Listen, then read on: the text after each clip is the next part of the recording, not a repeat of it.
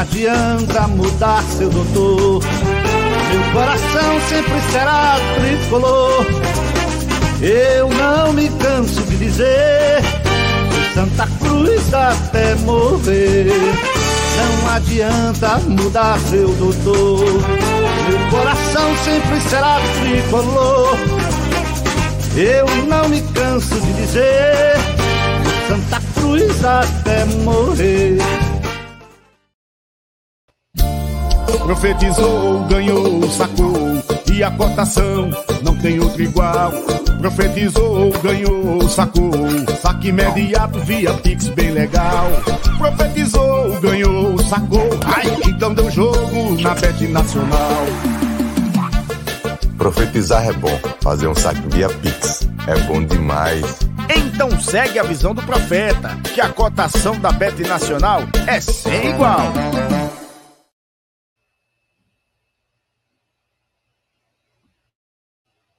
Fala galera coral, muito boa noite.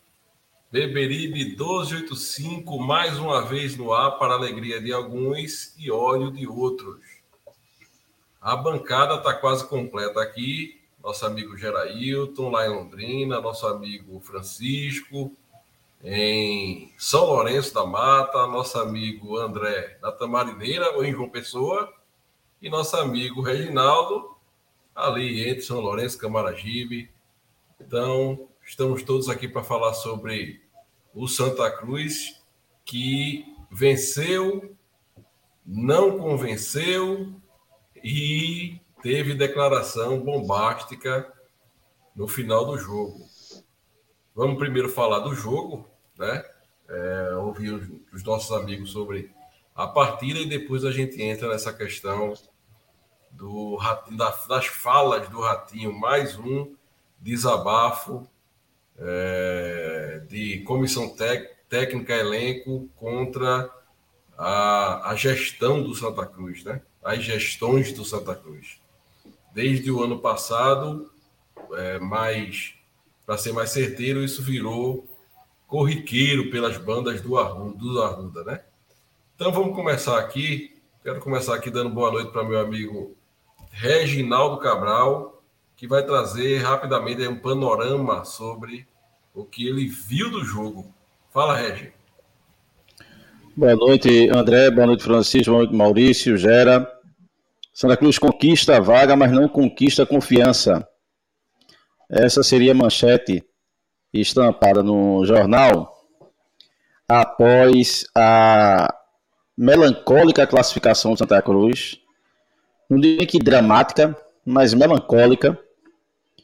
E, e o Santa Cruz apresenta, mais uma vez, erros constantes que nos faz pensar que o treinamento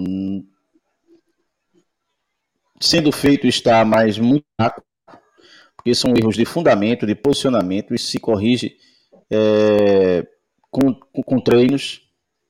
Enfim, Santa Cruz mostra, mostrou os mesmos defeitos e mesmo assim, por incompetência dos seus adversários, ele consegue sua classificação. Isso já tinha acontecido no Pernambucano, onde ele conquistou a vaga para a Série D, não conquistando mais porque o Salgueiro não conseguiu vencer o time reserva do Retro e hoje o time da Juazeirense conseguiu perder para o CSE desclassificado e aí o Santa Cruz com empate se classificou.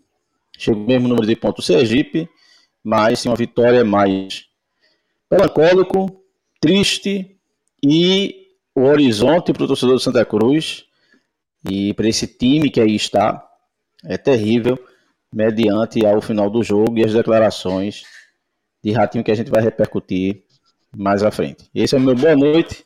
Depois a gente fala mais sobre o jogo e sobre a declaração de Ratinho.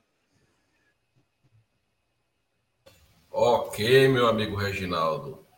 Deixa eu ouvir meu amigo André agora para dar uma rápida explanação sobre o que viu do jogo de hoje, André. Boa noite, Maurício. Boa noite, Gerailto. Boa noite, Reginaldo. Boa noite, Francisco. Boa noite a toda a torcida do Santa. O Santa jogou hoje como jogou sempre. O Santa jogou de forma desorganizada, os erros se repetindo, sem se impor dentro do seu estádio, diante de, de mais de, de 10 mil pessoas. Foi o Santa Cruz de sempre. O que dizer a torcida de um time que no grupo com mais sete times consegue apenas ser superior em confronto direto apenas com dois times, que foi o caso do Sergipe, que foi o quinto colocado, e o Atlético da Bahia. Nos demais clubes, o Santa Cruz empatou no seu confronto direto ou perdeu. Perspectiva para o mata-mata é a pior possível. Um abraço a todos. Só corrigindo, porque eu disse venceu e não convenceu. Mas o Santa Cruz nem venceu, né? Na verdade, empatou o jogo. Meu amigo Gera, tudo certo, meu amigo? Como é que você viu essa partida de hoje? Boa noite a todos aqui presentes da bancada. Boa noite à galera do chat que está chegando aí. Boa noite aos seguidores, aos membros do canal. É, o Santa Cruz realmente não convence, não é novidade não convencer. Faz tempo que o Santa Cruz não convence. Mas é, eu vou destoar um pouco, pelo menos, do André e do Reginaldo, porque eu, eu consegui ver que Martelotti entendeu que o time não tem qualidade, então não adianta ficar propondo o jogo. Vai ter que jogar com a bunda na parede e jogar por uma bola e vamos ver o que é que vai dar. E eu acredito que mata-mata é outro jogo, é outro campeonato e tudo pode acontecer. Inclusive, o Hugo hoje estava péssimo, era o pior jogador em campo e acabou fazendo o gol da classificação. Meu amigo Francisco, boa noite. O que é que você viu aí do jogo, Francisco? Boa noite, Maurício. Boa noite, Gera, André, Reginaldo e a todos que estão nos assistindo. Veja só, o resumo do jogo é o seguinte: Santa Cruz não evoluiu. Desde que iniciou a Série D, praticamente não houve evolução.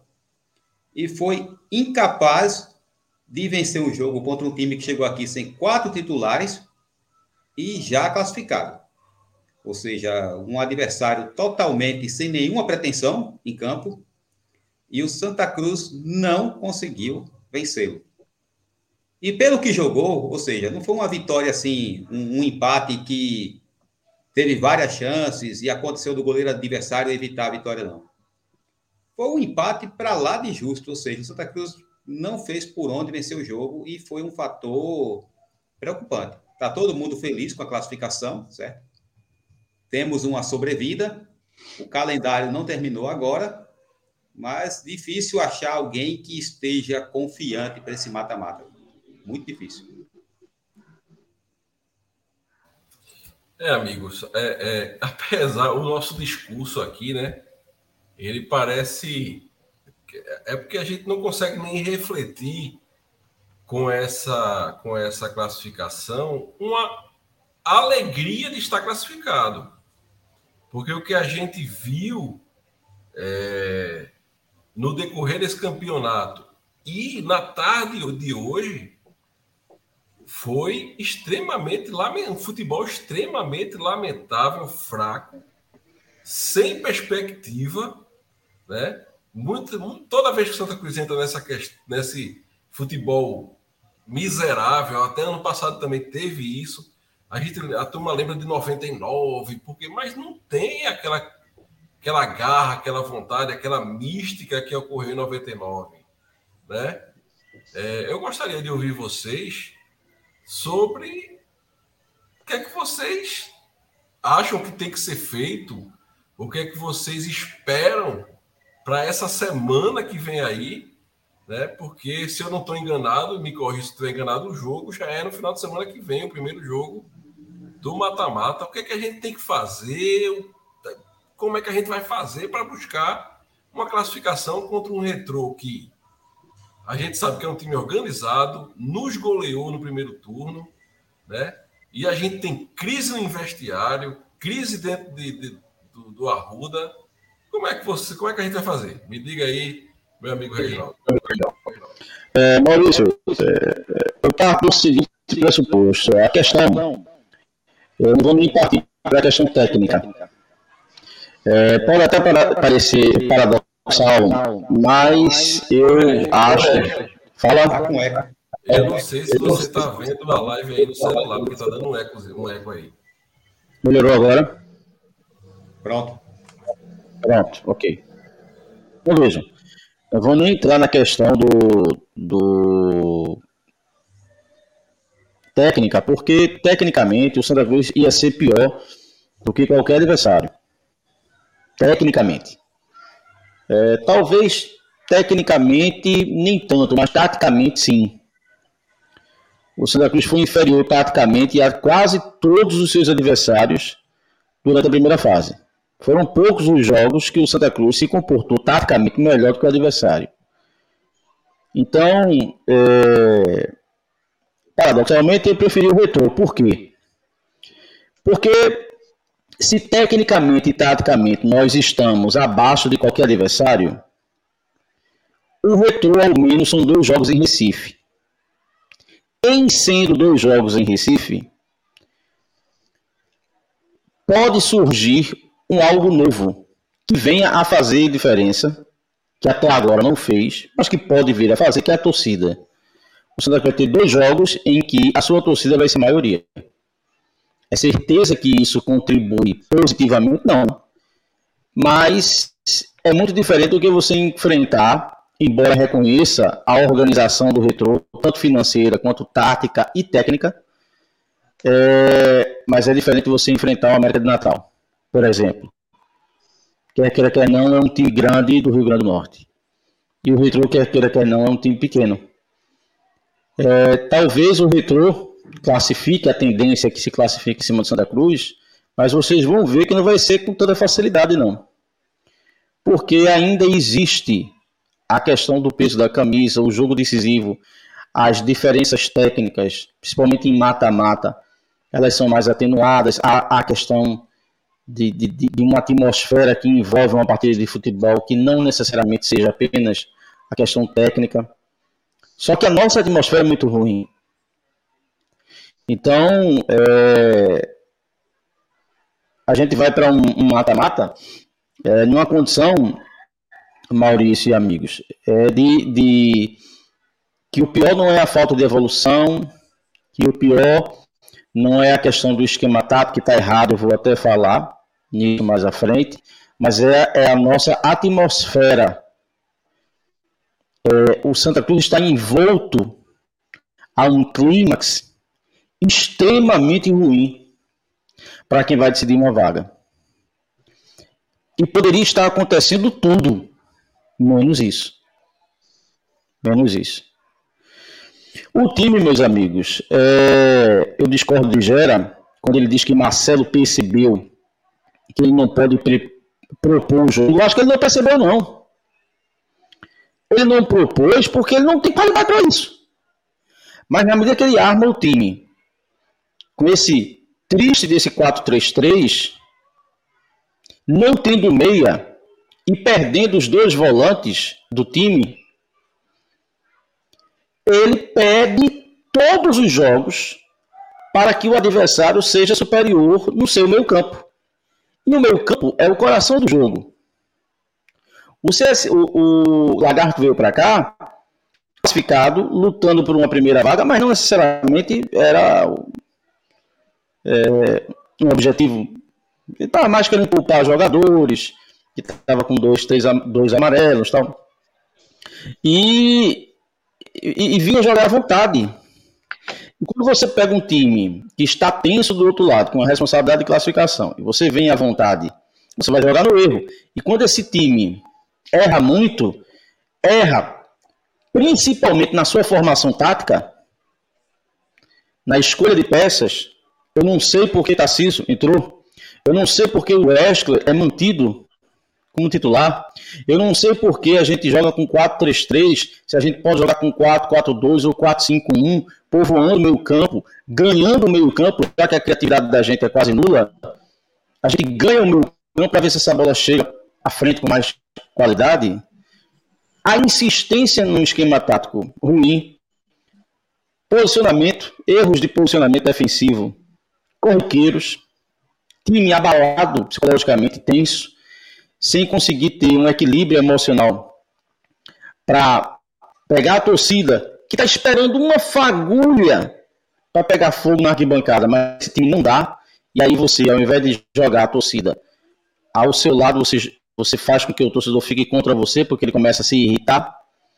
Então, é, é, é tem que acontecer muita coisa ao longo dessa semana para que nesse conflito entre Santa e Retrô a gente consiga ter êxito. Eu também não posso negar que o futebol é apaixonante, por quê? Porque é um esporte que o pior pode ganhar para o melhor.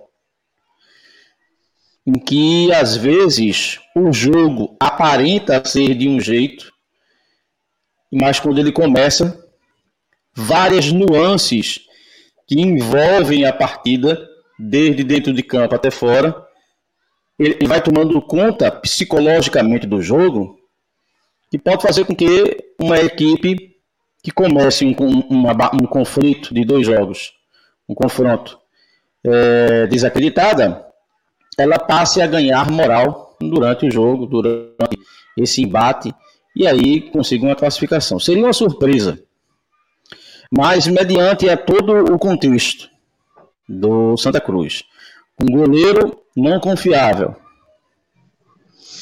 com é, é, se meu de zaga falhando ainda muito em questões de posicionamento, com volantes e principalmente Gilberto contundidos, que a gente não sabe se volta, sem meias para criação.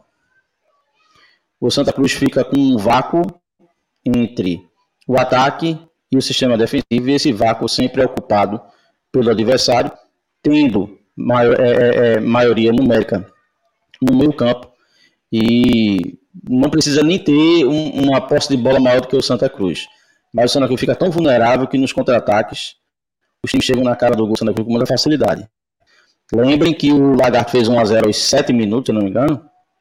E aos 15 teve uma bola clara para fazer o segundo gol, num erro de saída de jogo. Acho que de um zagueiro. Esqueci o nome dele, acho que foi do Bueno. Bueno. É, não sei se foi o Bueno.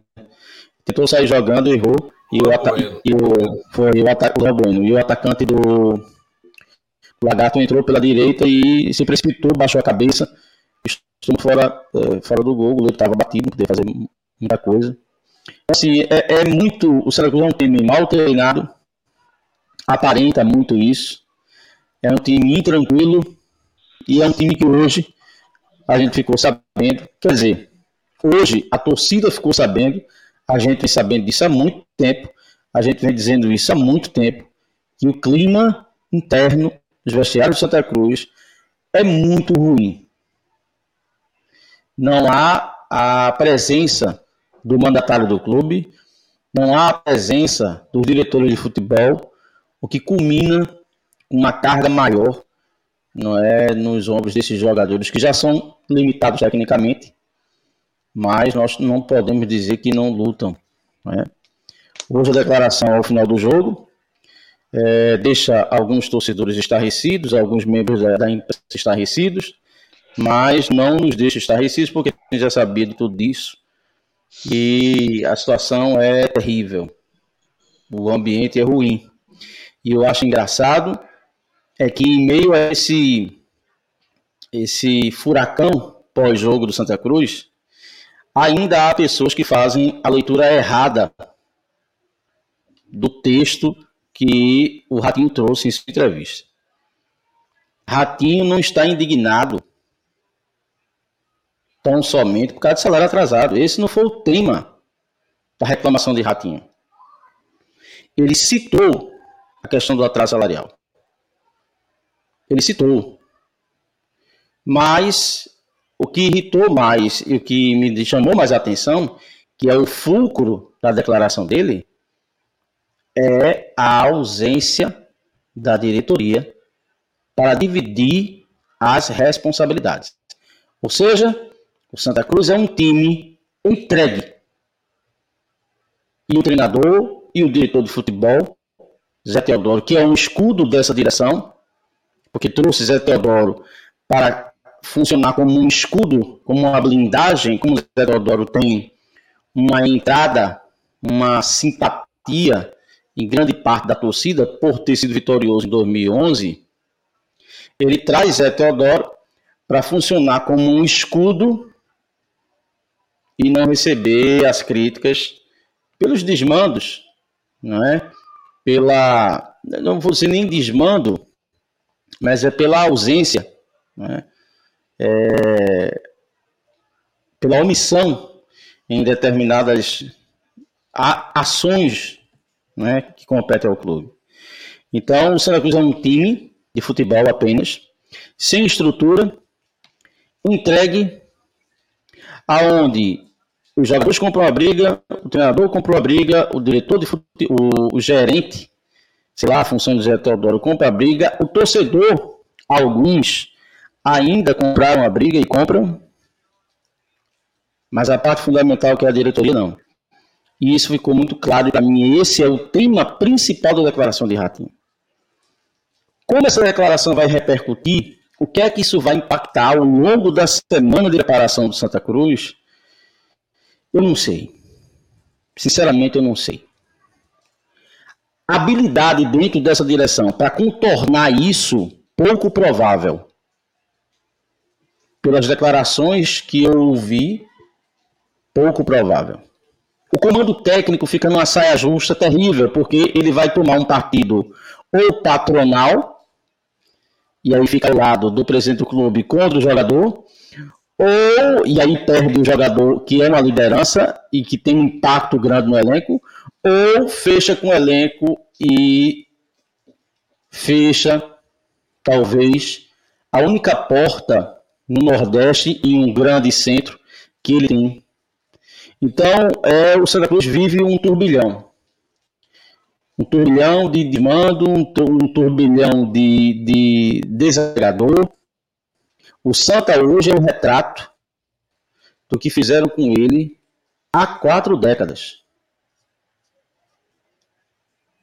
E aí vamos enfrentar um clube que é totalmente o oposto da gente. É organizado, é salário em dia, é estrutura. Então, é, para mim, a declaração de Ratinho hoje, e aí eu vejo comentários, que não, a gente subiu com salário atrasado. Subiu. Time já foi campeão com salário atrasado. Times, times já tiveram acessos com salário atrasado, mas isso não deve ser a regra. Isso não deve ser a regra. Então, o Santa Cruz, para mim, hoje, é a declaração final. O jogo foi catastrófico. A cereja do bolo catastrófico do Santa Cruz de hoje foi a declaração de Ratinho, que não aponta apenas para o presente do clube, aponta para um passado, basicamente há quatro décadas isso começa no Santa Cruz, e aponta para um futuro que beira a inexistência. Tô vendo meu amigo Gera ali meio inquieto, um dedinho ali, ó, nervoso. Meu amigo Gera, eu quero ouvir você falar agora sobre esses aspectos aí do Santa Cruz, como é que ele chega para esse mata-mata, Gera. E pedir ao pessoal aí que compartilhe a live, já tem 354 dispositivos aí na nossa live. Compartilha, certo? Deixa o joinha, ajuda o canal da gente, que a gente está aqui para debater o Santa Cruz. Gera. É, eu realmente é, estou tentando ainda encontrar um equilíbrio emocional e psicológico para estar tá aqui hoje à noite, né? É, comentei isso lá no Twitter assim que terminou o jogo, porque tudo isso que veio à tona aí com o Reginaldo foi bem feliz, não é novidade para o Beberibe 1285. E aí, vou, vou, falar, não vou falar em nome do Beberibe, vou falar em nome de Gera, tá? O que é que Gera tem feito nas últimas semanas? Se calado. Eu tenho me calado. Quem, quem me acompanha sabe. Porque a história que a gente quer tumultuar, que a gente não cobrava a gestão anterior, a gente só cobra a gestão de hoje. Então eu resolvi me calar. Só que quando a gente se cala, até as pedras falam. Aliás, até os ratos falam. Né? O que Ratinho falou hoje é o que Grafite já falou. É o que Segurado falou recentemente, é o que Leston Júnior falou recentemente. Quem acompanha o Beberibe sabe que nós tivemos no Confute essa semana, quinta e sexta. E o que eu escutei falar, Maurício, e demais, sobre Leston Júnior e Segurado, no meio futebolístico, é que são dois caba-homem. E esse comentário do, do, que Santa Cruz, do que teve com Santa Cruz com eles, todo mundo lá no Confute, todo mundo, sem exceção. Sem Oi, exceção. Oi. Tem gente que não sabe o que é Confute. Diga aí o que, o, do que se trata. Confute é um evento de futebol, o maior evento de futebol era nordestino, Confute Nordeste, começou no Nordeste, e agora fizeram um Confute sul-americano. Então é o maior, tem se tornado o maior evento é, de futebol na América do Sul, né? É uma feira de negócios é, que envolve exclusivamente futebol, é, patrocinadores, fomentação, cases de sucesso, é, modelos de gestão, sabe? Esse mundo do futebol que é tão rico, né? E tão amplo e se profissionaliza a cada dia, nessa chegada das SAFs, enfim. É uma gama de, de, de assuntos e de pautas, Maurício, que envolve o futebol brasileiro e agora sul-americano, né? E o próximo vai ser, o próximo vai ser dia 3 a 5 de novembro em, no Ceará, tá? No Ceará. Então, Confute é isso. E o Beberibe 1285 estava lá nesse meio, né, tentando aprender, trocar, trocar ideias, network. E a gente viu muita coisa, né? O Santa Cruz não estava lá, não tinha um representante legal numa feira como essa, num evento como esse, global, tá? Santa Cruz não estava lá, talvez não esteja precisando de parceiros. Mas nenhum time de Pernambuco estava lá, foi, foi geral. O Náutico estava lá com o seu presidente, o departamento de marketing, e o esporte também estava com o seu departamento comercial lá presente. Tinha mais algum time de Pernambuco lá representado? O América de Pernambuco estava representado também. O Santa Cruz não tinha representante legal lá. Não tinha. O Nordeste inteiro estava lá, menos o Santa Cruz. Isso se chama gestão moderna, viu? Ninguém estava lá. Quem estava lá era o Beberibe e a gente não falava em nome do Santa Cruz, porque não temos procuração para isso. Estávamos lá falando em nome do Beberibe. Óbvio que o Beberibe existe por conta do Santa Cruz. Óbvio. Mas o Beberibe não tem mérito nem tem procuração para falar em nome do clube. Eu não tenho, eu não tenho nenhuma procuração para assinar uma parceria em nome do clube. Para fomentar um patrocinador em nome do clube. Não tenho. Não tenho. E nem quero. E nem quero. Não tenho. Esse não é o meu papel. Esse é um papel do clube. Dos dirigentes que, não, que lá não estavam. E aí, Maurício, é, todo mundo. Eu falei com executivos de futebol renomados, entendeu? Alexandre Matos, Rodrigo Caetano, né? É, é, Tiago Escuro, do, do Red Bull. Cara, é impressionante quando se falava em Leston Júnior segurado e Santa Cruz. Tá? A fama do Santa Cruz é essa, gente.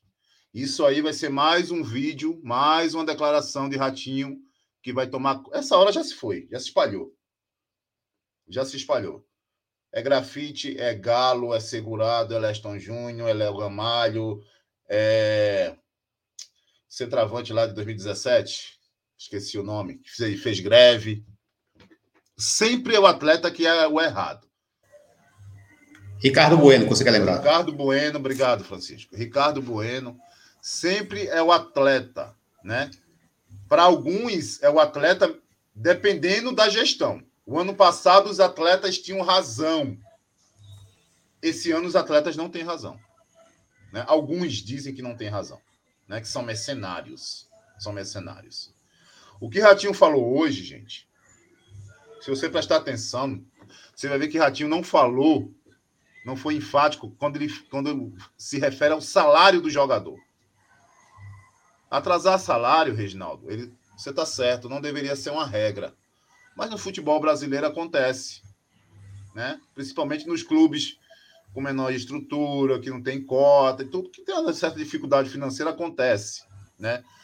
Mas qual o problema que Ratinho deixa muito claro? É a omissão da diretoria que aí está. Os diretores não aparecem. O presidente não aparece. E só a, a pressão é só em cima dos jogadores, que é natural nós torcedores cobramos dos jogadores. Né? Ninguém, tá, ninguém vai dizer que os jogadores são ah, tecnicamente, os caras são absurdos e se pagar vai resolver. Não é isso. Mas como é que você tem uma semana decisiva dessa e segundo Ratinho, a diretoria em momento algum chegou junto para cobrar, para pagar, né? E aí mais um, um episódio que se repete no Arruda é o funcionário tendo que tirar um dinheiro para pagar um gás para o outro funcionário. Por quê? Porque, cara, você vê aquilo todo dia. Grafite disse que comprou pão para fazer o café da manhã. Não sei o que falei, não, foi grafite. Ratinho agora pagou o gás do cara. Com paixão. Porque o diretor, o diretor, como é que ele consegue ir no clube, sair do clube, dormir, vendo uma situação como essa? e ainda boicotar uma campanha, campanha que era em benefício aos funcionários, chamada Pizza Coral. Coral. Mas ele vai ao clube? Oi, Regi. Ele vai ao clube, o diretor e o presidente vai ao clube com constância. Vão ao clube. Vão, com, eles vão ao clube quando, quando, quando se, é para se beneficiar. Para estar tá do lado dos atletas, não. Se esse, o Santa Cruz ele está onde está, não é por conta dos atletas, não, é por conta dos dirigentes. É como o Reginaldo falou, de 40 anos que por aí passaram, todos eles, sem exceção. Sem exceção. Então, enquanto isso não muda, a gente não passa disso. É muito ruim realmente você ir para um jogo decisivo desse jeito. Parafraseando o grafite, o Santa Cruz, quando perde, quando ganha, ele perde. Quando empata, ele perde. E quando ele perde, ele perde. Você vê, a gente está numa classificação e o sentimento é de perda. Porque é mais um episódio que não deveria acontecer num clube de futebol como Santa Cruz. Vamos ver se Ratinho vai acordar no Arruda amanhã. Vamos ver. Porque a fala de Ratinho não é, não, é, não é dele, não. É a fala de um grupo, gente.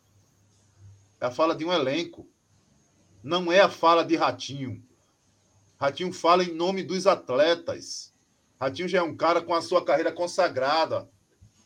A gente trouxe Ratinho aqui, entrevistou o Ratinho. Vamos, vamos bem dizer que foi a gente que falou pro Ratinho falar isso aí. Vou, daqui a pouco vamos dizer que foi por isso que a gente trouxe Ratinho para cá. Faz tempo que ele veio aqui, né? Não foi agora. Então Ratinho falou em nome do elenco. Porque o cara mais novo, ele, ele não quer se expor. Né? E tem jogador que não tem esse perfil de estar tá se expondo. O Santa Cruz precisa entender que o tempo mudou. Eu cansei de escutar, gente, lá palestras, dizendo, sabe o quê? Atleta precisa ser respeitado. E não é pelo torcedor, não, é pelo diretor. Porque ele não espera ser, ele não espera ser respeitado pelo torcedor, porque o torcedor é passional. É só paixão. É só paixão. O torcedor, hoje ele está vibrando, amanhã, amanhã ele está xingando mas o diretor ele está lá dentro com, com, com os jogadores, sabe a realidade do clube e do elenco. E quando você procura o, seu diretor, o seu presidente, e ele não se faz presente, gente, a gente está falando do momento decisivo do clube. O Santa Cruz poderia ter ficado fora hoje, ficar seis meses sem calendário. Isso não tirou o sono do, da diretoria do, do, do, do Santa Cruz, não? Porque isso tira o sono do nosso canal. Sabe por quê? Porque se o Santa Cruz fica sem calendário, a gente vai fazer o quê? Vai fechar o canal? A gente está aí há três meses pensando como é que vai fazer. O Santa Cruz não está nem aí, porque o diretor não vai para o clube, o presidente não vai para o clube. Está nem aí. Ratinho falou hoje, um jogo desse, decisivo. A única, as únicas pessoas estavam preocupadas em classificar a gente, para a gente não ficar sem calendário. Por quê? Vai jogar onde também esses jogadores? Então, assim, cara, cansa, sabe? Cansa demais. Eu não quero aqui planificar, falar de pessoas. Eu estou falando da instituição Santa Cruz Futebol Clube, né? E dos seus dirigentes que estão aí. Ah, o Santa Cruz é difícil. Ah, antecipar o é, é, receita. Ah, não sei o quê. Peraí, cara. Isso aí, até eu sei. Que não sou diretor, eu sabia que era desse jeito.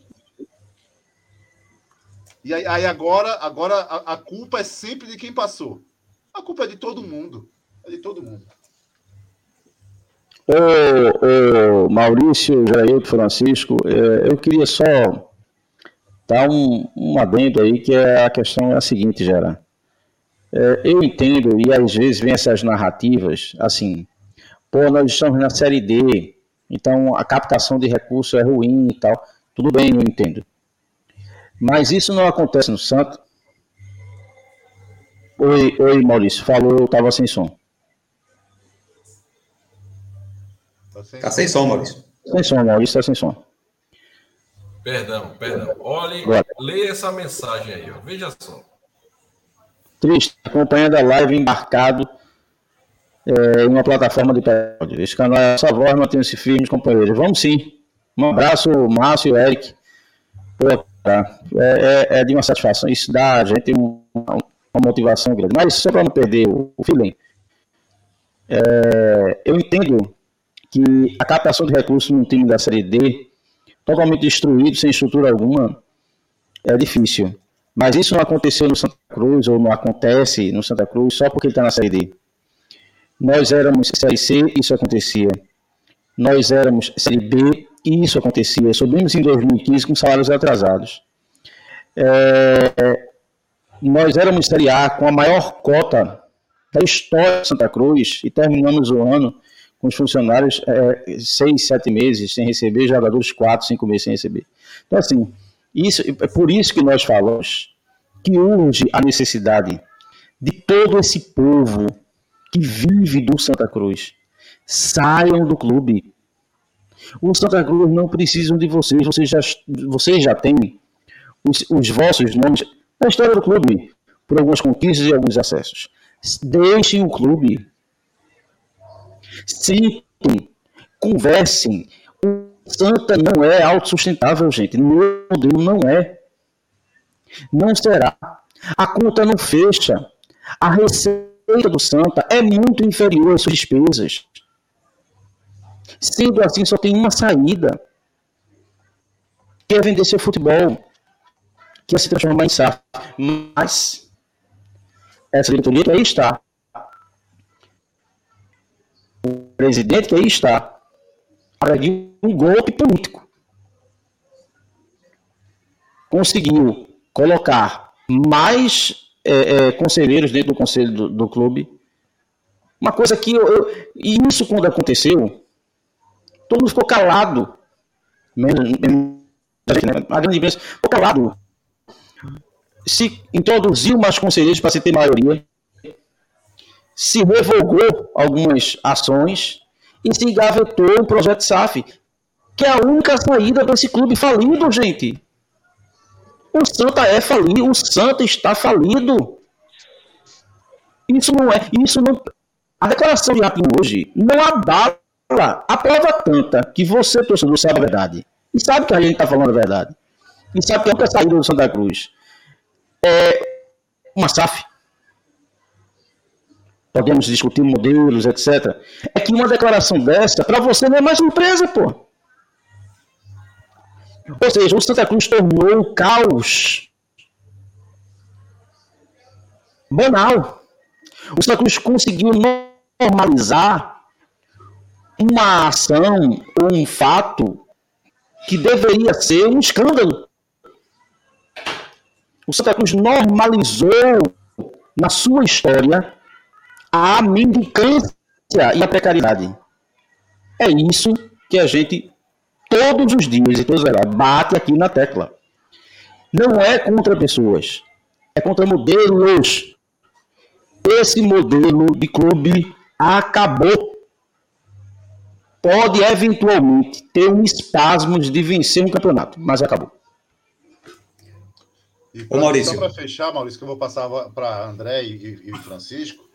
É, eu participei de um dos painéis lá no Confute sobre executivo de fute, o papel do executivo do fute, no futebol, tá?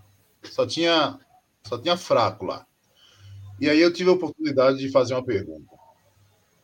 E aí a pergunta foi o seguinte: é, do que adianta você ter um executivo de futebol se você não dá autonomia ao mesmo?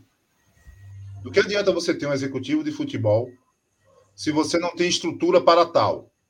Do que adianta Aliás, adianta ter um executivo de futebol para ser o seu escudo diretor, para ser o seu escudo presidente. Porque é isso que o Santa Cruz tem. Santa Cruz tem executivo de futebol para ser escudo. Para levar porrada, para ser só para receber só o ônus, o bônus. Porque qual é a história? Se o Santa Cruz não sobe, pode fazer o recorte aí. Eu não tenho medo de vocês não. Podem fazer o recorte. Se o Santa Cruz não sobe, a narrativa está pronta. A culpa não é do, dos diretores que aí estão. É da diretoria passada que tem também muita parcela de culpa. Inclusive é maior. Mas é uma canalice dizer que caso o clube não suba, que a diretoria atual não tem responsabilidade, não tem culpa. Mas se subir, aí o mérito é dela. Essa é a narrativa que está pronta. Está tudo pronto. Santa Cruz não subindo, o culpado é o presidente passado. O Santa Cruz subindo, a gente tem que agradecer ao presidente atual. É isso. Pronto, vamos rodar, vamos passar a palavra para nosso amigo Francisco. Antes, eu só queria dizer que. E depois vem o André, viu? Antes, eu só queria dizer que é, eu fico olhando, certo? E essa narrativa de que ah, o clube já subiu com salário atrasado. Ah, olha, eu tenho, eu tenho um certo nojo disso, porque, senhores, nós não podemos normalizar o que é errado, é justamente isso que nós queremos tirar do Santa Cruz, e aí quem quiser que fique na briga. Ah, porque o Pro Santa foi pior. Ah, Antônio Neto é pior. Aqui eu não estou falando de, como o Regis disse, de pessoas, eu estou falando da cultura do Santa Cruz, desde que eu sou menino, porra. Eu nasci em 87. Eu vim saber o que era futebol, assim, de dizer a importância de um acesso, do que era estar na Série B, da Série A. Em 99 a gente subiu dessa forma. Botando jogador para fora porque o jogador estava reclamando de salário atrasado. Entendeu? Já se passaram mais de, de, de é, 20 anos e a gente continua nisso. E é por isso por continuar com essas práticas desse jeito, normalizando isso, dizendo que isso é bonito, que a gente está na série D. E a gente, olha, eu vejo, eu, eu acompanho futebol quase que 24 horas por dia. Eu vejo torcedor do Ceará metendo pau na diretoria. Eu vejo torcedor do Fortaleza metendo pau na diretoria. Eu estou vendo torcedor do esporte metendo pau na diretoria. Do Náutico, que estão na série A e B. A gente está na D e quando a gente fala mal da diretoria, tem miserável que que é porque a gente é babão de outro, de outro cara. A gente foi quarto lugar no grupo de Série D. Fraco. Certo? Muito, se classificou muito por causa da incompetência de outros times. E se a gente criticar, tem babão safado, eu tenho que falar. Certo? Que só recebe dinheiro, só foi empregado por aí certo? Em, em, em órgão de imprensa, porque o, o, o vereador arrumou esse emprego para ele, que vem querer botar a narrativa de que o Beberibe é isso e aquilo. Vá para. Vai, Francisco. É, eu entendo esse desabafo, Maurício. Agora, vê só. Vê como Santa Cruz faz com que a gente esqueça o campo de jogo. A gente teve um jogo hoje que sacramentou a classificação, quer dizer, não foi o jogo que sacramentou a classificação. O que sacramentou a classificação foi a derrota do CSE. Do CSE. Aliás, foi o, o Juazeirense não ter conseguido fazer a parte dele. Foi isso que sacramentou. Mas pouco a gente está falando do campo, porque o extracampo do Santa Cruz é terrível. As condições são absurdas. Mas eu estava querendo falar naquela hora pelo seguinte: Regis falou em SAF aqui, e antes dele, o participante Roberto Francisco ele lançou uma pergunta, certo? Que eu achei até irônica, viu, Roberto, com todo respeito. Que foi: por que vocês não falam da SAF? É incrível. Gera, quem mais falou de SAF aqui em Pernambuco sem ser o Beberibe 285? Algum órgão de imprensa falou mais do que a gente? Eu desafio. Eu desafio. Algum podcast alguém... que eu tenho respeito por todos falou mais do que a gente? A gente cansou de falar sobre esse assunto aqui. A gente trouxe Fernando da Pluriconsultoria. A gente trouxe advogados do clube. A gente trouxe gente do, do conselho. A gente cansou de explanar esse assunto. Inclusive, antes daquela assembleia do dia 8, quem primeiro alertou que aquela votação estava sendo apresentada de maneira enviesada foi o Beberibe também. Porque muita gente foi lá naquele domingo votar achando que estava apresentando uma SAF, quando na realidade ele estava votando no seguinte: dou ao chefe do executivo o direito dele implantar a SAF sozinho, sim ou não? Votaram sim. Votaram sim. E teve, certo? Teve formador de opinião, teve gente de podcast aplaudindo, porque teoricamente o sócio é burro, o torcedor é burro. Só quem é inteligente é dirigente, o presidente. Então quem tem que decidir é ele. Eu escutei isso. Eu escutei isso aí. E quem falou essa narrativa, quem espalhou essa história, é gente que, se você for ver o perfil do camarada, é um defensor do povo, é um defensor das causas sociais. Mas foi dito isso. E o Santa Cruz virou um caso sui generis. Por que é que nós não falamos de SAF? Faz o seguinte: cobre a Antônio Luiz Neto, a SAF, porque está debaixo unicamente da vontade dele. Vai ser do jeito que ele quiser na hora que ele quiser e se ele quiser. Não vai ter ninguém que o obrigue, não vai ter conselho, não vai ter sócio, não vai ter torcedor, porque na Assembleia, se foi de uma maneira enviesada ou não, mas o fato é que, numa daquelas propostas, disseram sim para que a SAF fique a critério unicamente do presidente do clube. E um detalhe aqui, certo, para quem talvez não saiba: só o Santa Cruz no país. Não foi assim com o Botafogo, não foi assim. É... Quem mais é a Cruzeiro. Cruzeiro. Cruzeiro. Estava querendo lembrar do Cruzeiro. Não foi assim América, lá. Mineiro, ninguém, Francisco. América. Vasco, ninguém. Francisco. O Santa Cruz ninguém. foi gêneros. Tá todo mundo Ninguém. errado e o Santa Cruz está certo. Ninguém. Isso foi um assunto que eu fiz questão de abordar no Confute, porque tinha especialistas lá, pessoas que fizeram a lei. Quando eu falei o que está acontecendo no Santa Cruz, ninguém acredita. Ninguém. O único clube que o seu sócio e o conselho deliberativo não vai ter o poder de decidir se o clube vai se tornar uma SAF ou não é o Santa Cruz Futebol Clube. Isso não existe. Isso não existe. Me perdoe pela E exaltação. aqui, aqui eu vou aproveitar para desmascarar outro discurso cretino. Porque logo que o assunto SAF começou a aparecer, eu escutei a fala, certo? E a fala de um acadêmico, a fala de quem, de, de alguém que aparenta ter embasamento, ele disse que a SAF seria uma espécie de privatização do Santa Cruz e que o Santa Cruz deixaria de ser do povo. Veja só, a narrativa é essa: o clube sairia das mãos do povo. E por que, que essa narrativa é cretina? Porque essa narrativa dá a entender que o clube pertence ao povo. Gente, isso é chavão retórico. Isso é frase para empolgar, isso é slogan. Slogan marqueteiro. Porque se o Santa Cruz pertence ao povo, então a gente vai ter que admitir que ele está aí no fundo do povo, no fundo do poço, porque o povo é um péssimo administrador. Porque o povo é incompetente para gerir o seu destino. Nenhum clube de futebol é do povo. É muito bonito dizer que o Santa Cruz é do povo por causa da sua história popular e tal, mas o Santa Cruz é igual a qualquer outro clube. Ele depende de quem o está gerindo. E é, o histórico de gestões, como o Reginaldo falou, são 40 anos de desastres. Porque, veja, o declínio do Santa Cruz não começou agora, não. Você que é curioso, pesquise o futebol brasileiro. Veja as performances do Santa Cruz no Campeonato Brasileiro depois de 1981. Faça um recorte de 1981 para cá. As vezes que ele teve na Série A, que foram poucas, e em todas elas, a partir de 81, foi vexame na Série A. Todas elas foram vexame.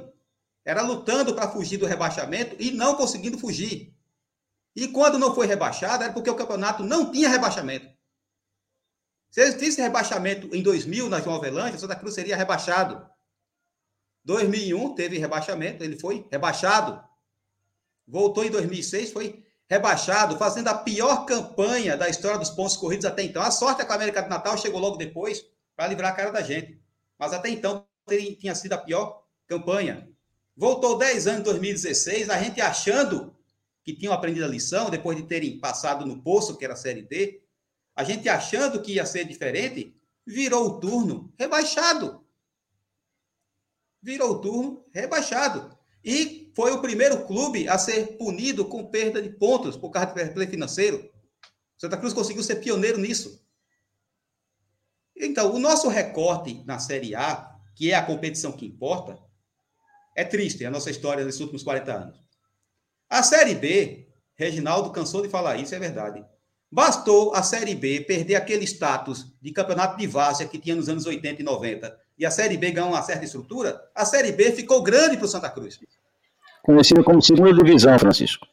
Isso, na época de segunda divisão. A, Hoje na ficou grande. Segunda, é, na época de segunda divisão, a, é, a, segunda divisão era como se fosse a Série D hoje. Isso, era a várzea. Hoje é um campeonato organizado, certo? Que tem cota e tal. E é o sonho do Santa Cruz chegar lá. E por que é que eu digo que ficou grande para a gente? É só você olhar. Vamos fazer um recorte de 2010 para cá? Quais são as séries que o Santa Cruz mais jogou? E vamos fazer um recorte? Em todas essas ocasiões, era o Pro Santa, o maldito Pro Santa que estava à frente? Era o Pro Santa 2010, 2011, 2012? Era? Porque o Pro Santa, graças à chance que eles tiveram e jogaram fora, certo? Eles viraram os eternos culpados. Tudo que acontecer com Santa Cruz aqui para frente não é culpa de quem está à frente. A culpa vai ser sempre deles. Aí agora a gente vive numa situação que a gente teve um jogo, é, classificação sacramentada, certo? E pouco a gente está falando do jogo, porque não tem muito o que falar. Foi um jogo em que o Lagarto chegou aqui com um catado, um time misto. O goleiro reserva três anos sem atuar no jogo profissional. E com menos de 10 minutos, 7 minutos de partida, eles meteram 1 a 0. E meteram 1 a 0 merecidamente, não foi uma bola assim, um gol achado não. E o Santa Cruz no desespero teve que empatar com o Cabral no final do jogo. No segundo tempo houve uma, menor, uma, uma melhora, houve uma melhora. Mas vejam só, enfrentamos um time misto do Lagarto. Lagarto que foi formado há 10 dias antes da competição. 10 dias antes da competição, é bom lembrar disso aí. 10 dias antes da Série D, o Lagarto não tinha time. Eles uma folha de 70 mil. Uma folha de 70 mil. Uma folha de 70 mil, exatamente. Eles chegaram aqui já classificados, enquanto Santa Cruz estava lutando por uma classificação, e faltou pouco para ganhar o jogo. Ou seja, se dependesse da vitória, o Santa Cruz não teria se classificado. Agora a gente vai para um mata-mata em que praticamente ninguém está confiante. Torcedor tem que ser muito otimista, certo? Para estar confiante. E não é porque é o retrô. A questão não é que seja o retrô. O Santa Cruz, alguém a gente viu, em que ocasião aqui a gente viu o Santa Cruz superior a algum adversário na Série D? Em pouquíssimos minutos de poucos jogos. Enfim, viu? É, chegou essa situação. Mas eu já falei demais, eu estou vendo que o nosso Barão está aí mergulhado. Eu vou passar a palavra. Ah, pronto, Barão. Eu passo para você, você passa para André.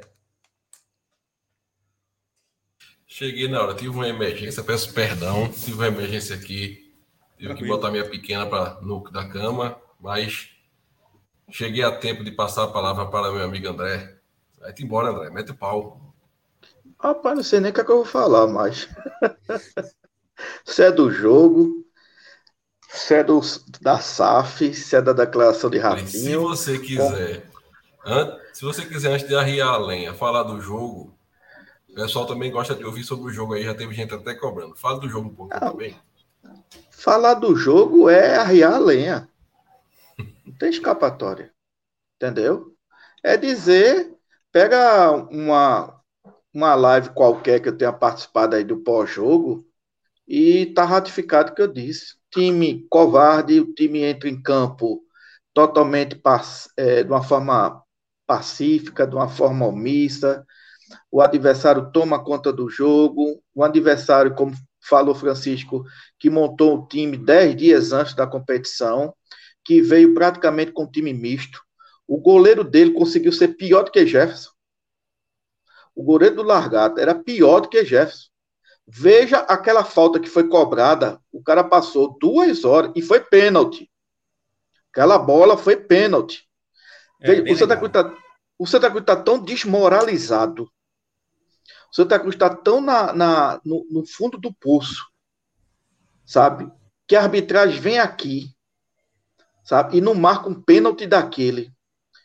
Né? E o jogador que sofreu o pênalti, que eu nem sei como é o nome do sujeito, nem, nem lembro, passa uma hora fora de campo e nem sequer vai fazer pressão. Justiça seja feita. Alemão foi o único que foi lá para falar com o juiz, etc. Ah, mas isso ganha jogo. Ah, mas não marcou. Sim, mas isso faz parte do futebol. Né? A gente já está cansado de dizer isso. Juiz chega aqui, é falta que, que não é dada e, e tem um cartão vermelho para dar e, e jogadores passivo em campo, entendeu? Então, assim, a letargia do Santa Cruz, ela, ela, é, ela contamina. Ela vem desde as gestões e passa para dentro de campo. O que o Santa Cruz é dentro de campo, bem representa o que é o Santa Cruz hoje. O Santa Cruz é isso, minha gente. Santa Cruz é um time acovardado, um dos piores times que eu já vi na minha vida. E olha que modesta parte aqui, eu já vi excelentes times do Santa Cruz. Mas o, esse atual é um dos piores, não vou dizer que é o pior, mas é um dos piores times que eu já vi. Time muito fraco. A fraqueza começa do goleiro e vai até o atacante. O Santa Cruz hoje é Jefferson afurtado. Veja, as duas pontas. Entendeu? E aí você tem a dupla de zaga, você tem o Wesley e Tarcísio, sabe? São dois peladeiros. Peladeiros. Não são jogadores de futebol profissional. São peladeiros. Como é que o Santa Cruz vai ganhar uma partida de quem quer que seja com dois peladeiros no meio de campo do time? E só ele como meio campista. Sabe? Martelotti continua com a teimosia dele do 4-3-3. Santa Cruz continua com os problemas de sempre. Leva gol a chuchu fez um gol no bambo no, no final do primeiro tempo, melhora uma coisinha qualquer e termina empatado.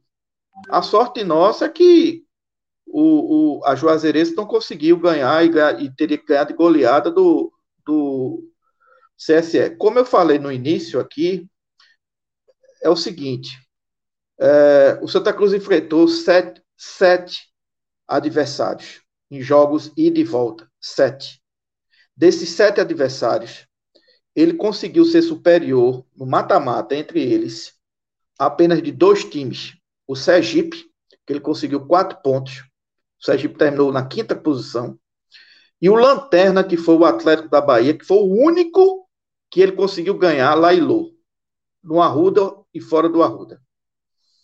Os demais times, ele conseguiu empate, que foi o caso do próprio Largato, que empatou aqui e lá conseguiu um empate com a Juazeirense, porque ele, ele perdeu lá, mas ganhou aqui. E o CSE, né? O CSE parece que ele ganhou, me corrijo aí, se ele, se ele perdeu ou se empatou lá. Em, parece que empatou, né? Empatou lá. Parece que ele empatou lá. Então ele tem vantagem. A única vitória três... fora, acho que foi com o Atlético da Bahia, André. No, é, no ele, tem, ele, tem, ele tem vantagem contra o Sergipe, o CSE e a Juazeirense. Ah, não, e o Atlético da Bahia. Né? Um time que fez apenas é, 19 pontos. Né? Qualquer time, e aí esqueça a campanha do Retrô. Esqueça. Qualquer time que enfrente hoje o Santa Cruz, qualquer time, né?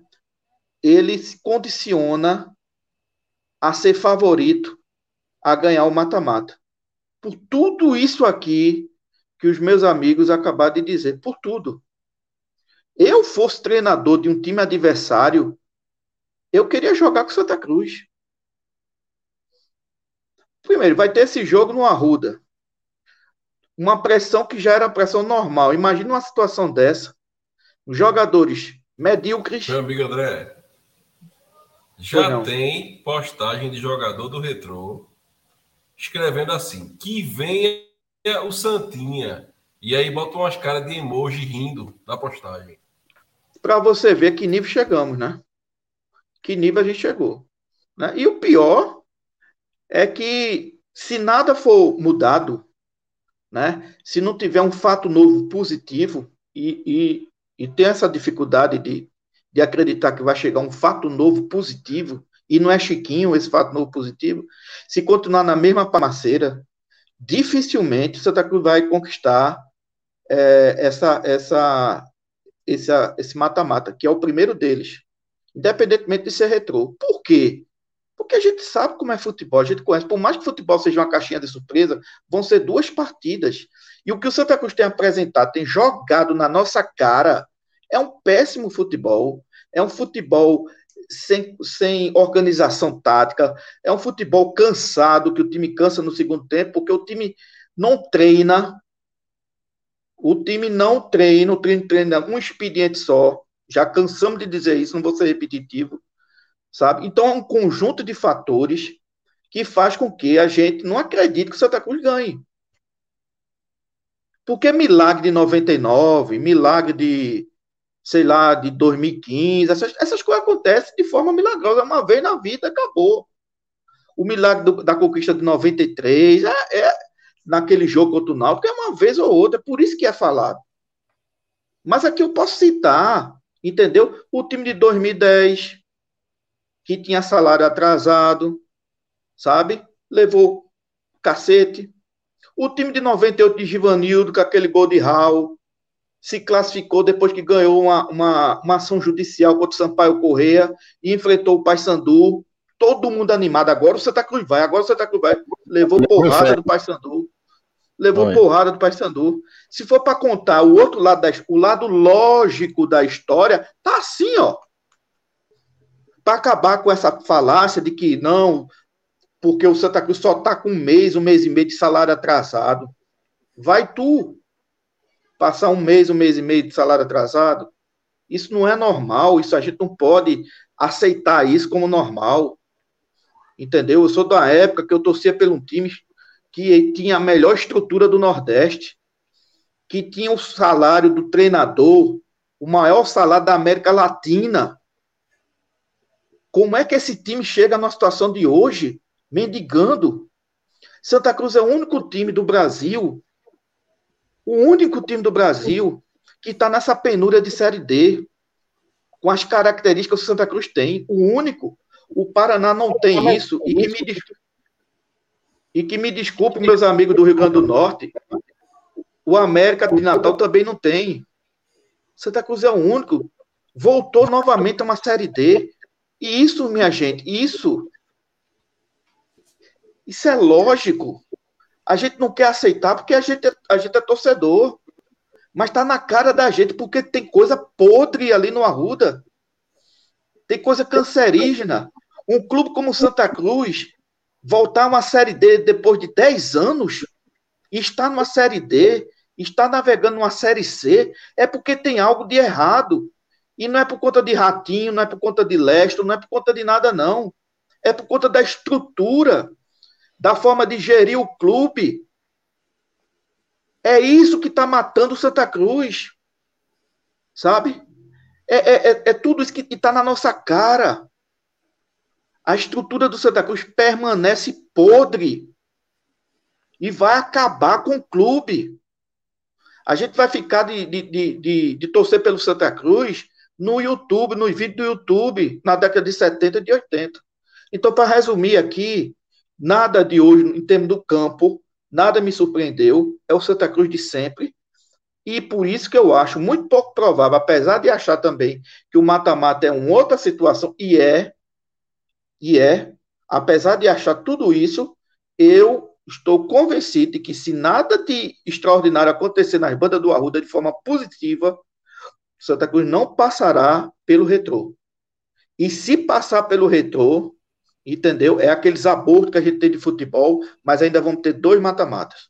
Infelizmente, o clube da gente está falido, com uma gestão perniciosa, um câncer que continua no Arruda, infelizmente com gestões péssimas, e aí quer situação que foi a grande responsável por esses 40 anos, que é as duas péssimas administrações da oposição, que faz com que muitos desavisados digam assim: ah, então não adianta a oposição. Adianta sim. O problema foi que as duas, as duas oposições, e aí eu me reporto, é Edinho e a, a Joaquim Bezerra Joaquim. foram péssimas. Mas isso não, quer, isso não quer dizer que a gente que devamos aplaudir os que estavam lá ou os que estão lá, que estão ou hoje lá. Se acomodar, lá. né, André? Ou se, acomodar. acomodar né? Não, não, a gente aqui não vai acabar, não vai fazer isso não. André. A gente vai apontar, apontar os erros, e os erros são graves, e os erros vêm desde aquele, daquele 5x0 do Bahia, como diz Francisco, o Santa Cruz nunca mais se endireitou. Ó, é, tem dois aspectos aí que me chamaram a atenção, que a fala do André me remontou. É, o primeiro, é, eu estava falando com um colega da imprensa a, a seguinte afirmação. É, veja, é, geralmente as oposições em clube de futebol, isso dá um programa, viu gente? É uma tese que eu defendo. É, as oposições em clube de futebol, elas geralmente quando entram, o clube despenca. E aí eu fico me perguntando, poxa, será que todas as oposições de clube no Brasil como um todo, especialmente aqui, elas são tão ruins. E aí eu defendo a seguinte tese: é que os nossos clubes são aparelhados por grupos que dominam eles. Esporte é assim, Náutico é assim, Santa é assim. Santa isso é muito, muito evidente. De modo que se você vence e você não pertence a esse grupo, o clube está aparelhado. Entenda-se por aparelhamento uma série de coisas. Até comprometimento mesmo de funcionário, de fazer a coisa acontecer. Lógico que isso não isenta os grupos que entraram, oposicionistas, de suas incompetências. Foram muito incompetentes. Mas a gente tem evidências muito claras de que nos clubes existe esse aparelhamento. A gente teve um co-irmão aqui que botou um jogador para jogar ia perder 17 pontos no campeonato. Tinha gente dentro do clube que sabia, porra, e deixou acontecer. Então, esse é um aspecto. O segundo aspecto, André, vai nessa questão e volta para o discurso de Ratinho e, e converge para o que Gera diz. Eu estava assistindo o jogo do Santa, mas a transmissão da Instat estava muito ruim, como é de praxe.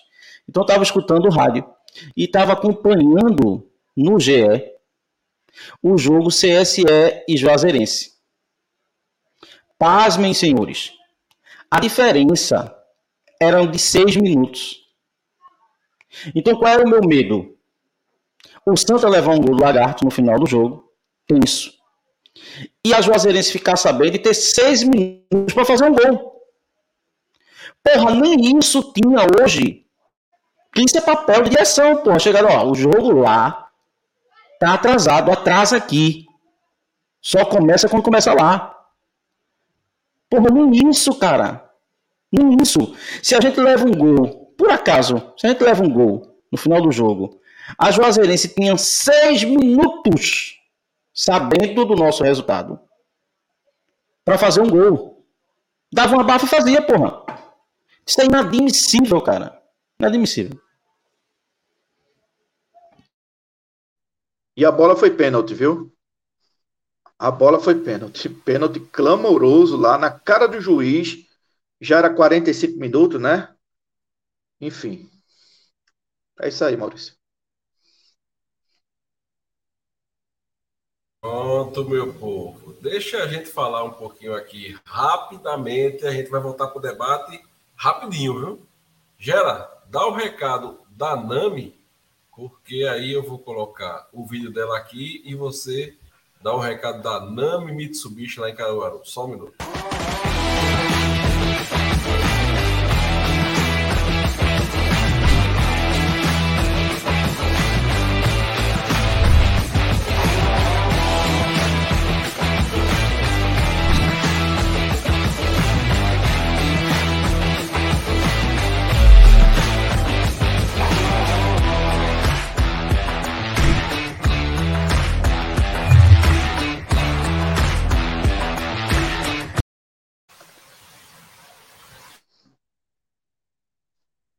Tá no mudo, Gera, tá no mudo. Ah, opa, eu percebi aqui. Nami Mitsubishi, a sua Mitsubishi em Caruaru.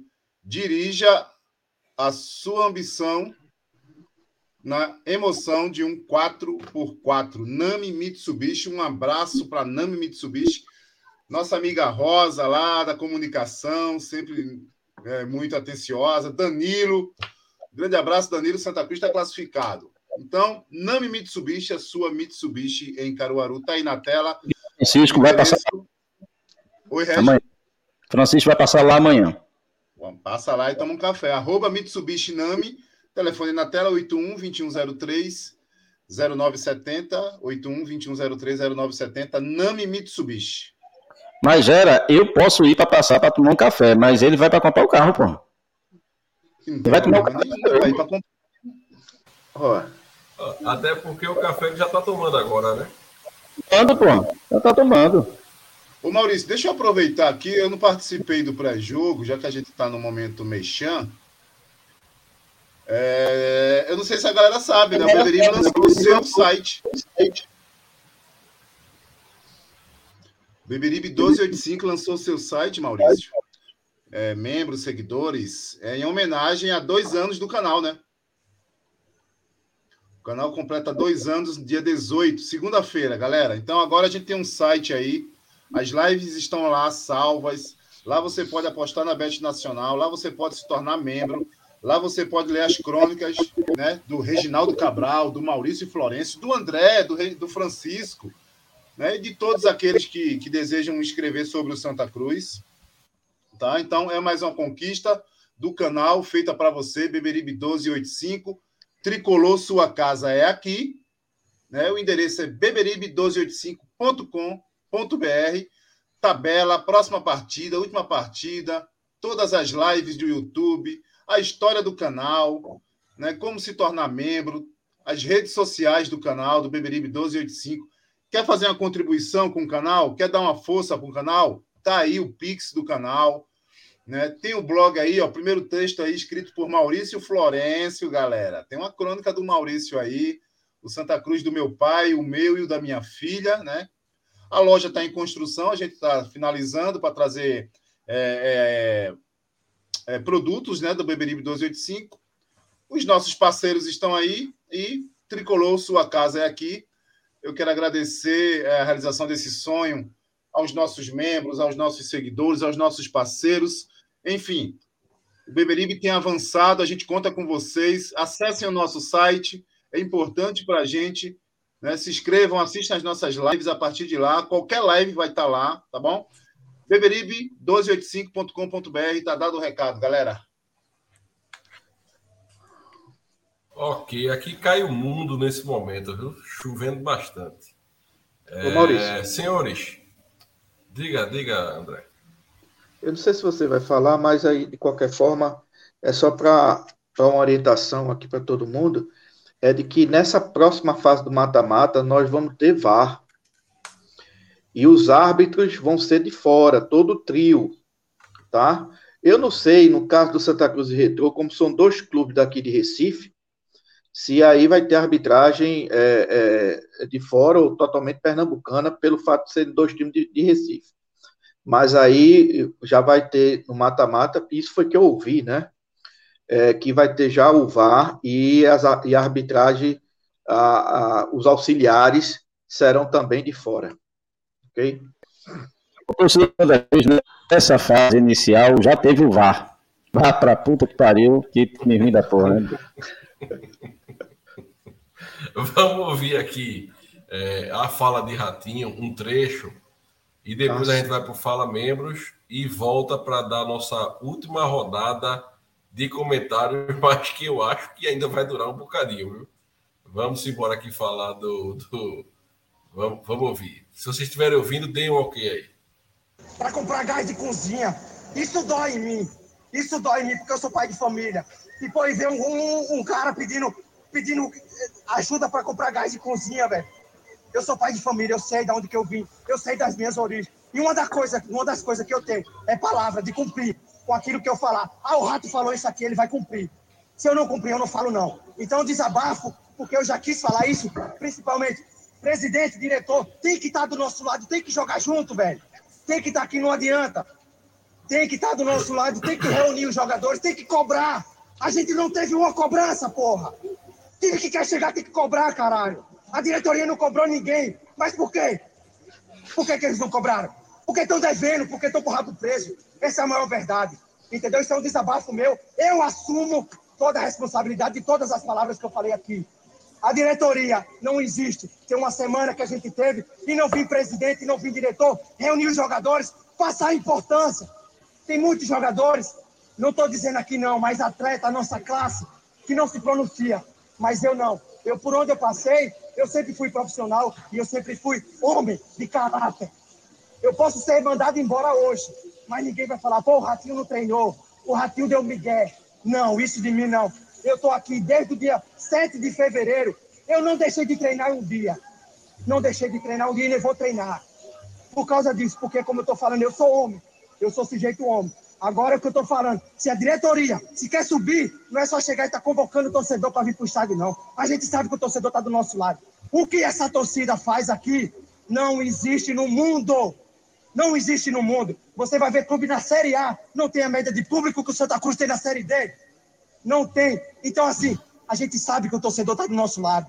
E muitas das vezes o nosso desabafo é por causa deles, porque muito torcedor deixa de comprar o pão de cada dia, deixa de comer um, um algo melhor para pagar o seu sócio, para pagar o seu ingresso e para vir aqui. Então, assim, a gente sabe. A gente não tem dúvida que o torcedor está do nosso lado. A gente sabe que os caras estão machucados. Mas, como eu estou falando, estão machucados muitas das vezes pelo histórico do clube. E muitas das vezes a gente está pagando por algo lá de trás por algo lá de trás. Então é como eu falei, eu peço perdão se eu ofendi alguém, mas todas. É vergonhoso, é vergonhoso esse time. É vergonhoso o time, é vergonhoso quem está à frente do time, é vergonhoso o presidente do clube. Eu tenho vergonha de dizer que torço pelo Santa Cruz. É o sentimento que eu tenho. Dentro de casa, o time empatar, um lagarto cheio de desfalque, é vergonhoso. É vergonhoso. E outra, não é sendo pessimista, não. Mas quem a gente enfrentar no próximo mata-mata, a gente tá eliminado. E se for o retrô, pode se preparar para duas goleadas. Esse é nosso amigo Marquinhos, lá de Petrolina, falando. Gera, é... Marquinhos até falou pra gente de um torcedor lá que ele encontrou em Petrolina, né? E falou: rapaz, tu patrocinasse o Beberibe, eu escuto. Até foi, a gente ficou surpreendido é, também. Eu né? esqueci o nome, vou ter que buscar aqui as informações. Vai mas buscar é, tem um grupo a gente de tricolores. Tem um grupo de tricolores em, em, em Petrolina, Maurício. Eu sei que eu, eu lembro que é um ortopedista, mas esqueci o nome também. É, encontrou o Marquinho na, na, na rua, lá no, no, no, seu comércio, né? E reconheceu a Águia Seguro DPVAT, nossa gratidão, foi a primeira empresa que, que acreditou no projeto Beberibe 1285, né? É um parceiro eterno. Marquinho não está aqui com a, com a sua empresa, mas Marquinho, você é um parceiro eterno do canal, você sabe disso. A hora que você quiser voltar, você é bem-vindo com as Águia Seguro DPVAT. Maurício André quer falar, tá? Pediu a fala aí. Certo, certo. Deixa, eu, deixa eu falar, porque meu celular já está começando a despencar aqui. É, é, em relação a essa fala do Ratinho, tá? Me deu a impressão, não sei se deu a impressão a vocês, que foi aquele, aquela, aquele desabafo daquela aquela gotinha que você coloca no copo e que esborra o copo. É, me chamou a atenção algumas coisas que ele falou. Primeiro, na questão da palavra. Primeira coisa que ele falou, eu tenho palavra. O que quer dizer de que dá a impressão de que tem gente ali que está dando a palavra e não está cumprindo a palavra. É exatamente isso. Entendeu? A primeira coisa que ele falou foi isso. Eu tenho palavra. Eu cumpro com minha palavra. Então, para um bom entendedor, minhas palavras bastam. Então, não é absurdo eu interpretar de que alguém lá no clube está faltando com a palavra com elenco. Não é só com ratinho, é com elenco. Questão número dois. A, a questão da cobrança. E aí emenda uma coisa com a outra. A cobrança da diretoria de não ir ao, a, a essa semana ao clube e aí ele diz que não vai porque sabe que está devendo, está com o rabo preso, também é muito grave isso. Porque a partir do momento que você não cobra um elenco, quando o treinador, né, né, Maurício? A gente fez uma live essa semana exatamente, quase que exclusivamente falando isso. O treinador perde um jogo como a, aquele jogo do Asa. Veja como aquele jogo do Asa foi importante. Aquela derrota foi fundamental para o Santa Cruz. Né? Santa Cruz podia até hoje estar numa situação bem melhor, em termos de pontuação. Perde o jogo. O primeiro tempo horroroso. O treinador vem a público e dizer que talvez, né, aquela, aquela atuação do time, principalmente no primeiro tempo, foi em, conta de que os atletas acharam que tinha uma gordura para queimar e daí se acomodou. Ele usou essa expressão, acomodação. Era para a diretoria, no vestiário, ou no, no, no, no, no domingo, ou na segunda-feira, ter feito uma reunião com os atletas e cobrado a responsabilidade daquilo. Porque, minha gente, não é um clube qualquer que está na quarta divisão. É um clube que tem uma história, que tem uma torcida, que tem uma representatividade. Talvez por Largato, por CSE, com todo o respeito que tem esses clubes, talvez ficar uma, um ano na Série D, mais um outro ano na Série D, não vai mudar nada a sua estrutura, não, como clube de futebol. Mas o Santa Cruz. Santa Cruz é pesado.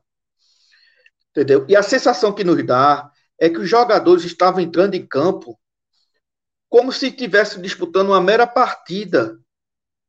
Ganhou, ganhou, perdeu, perdeu, empatou, empatou. Tamanha né, a, a, a complacência dentro de campo.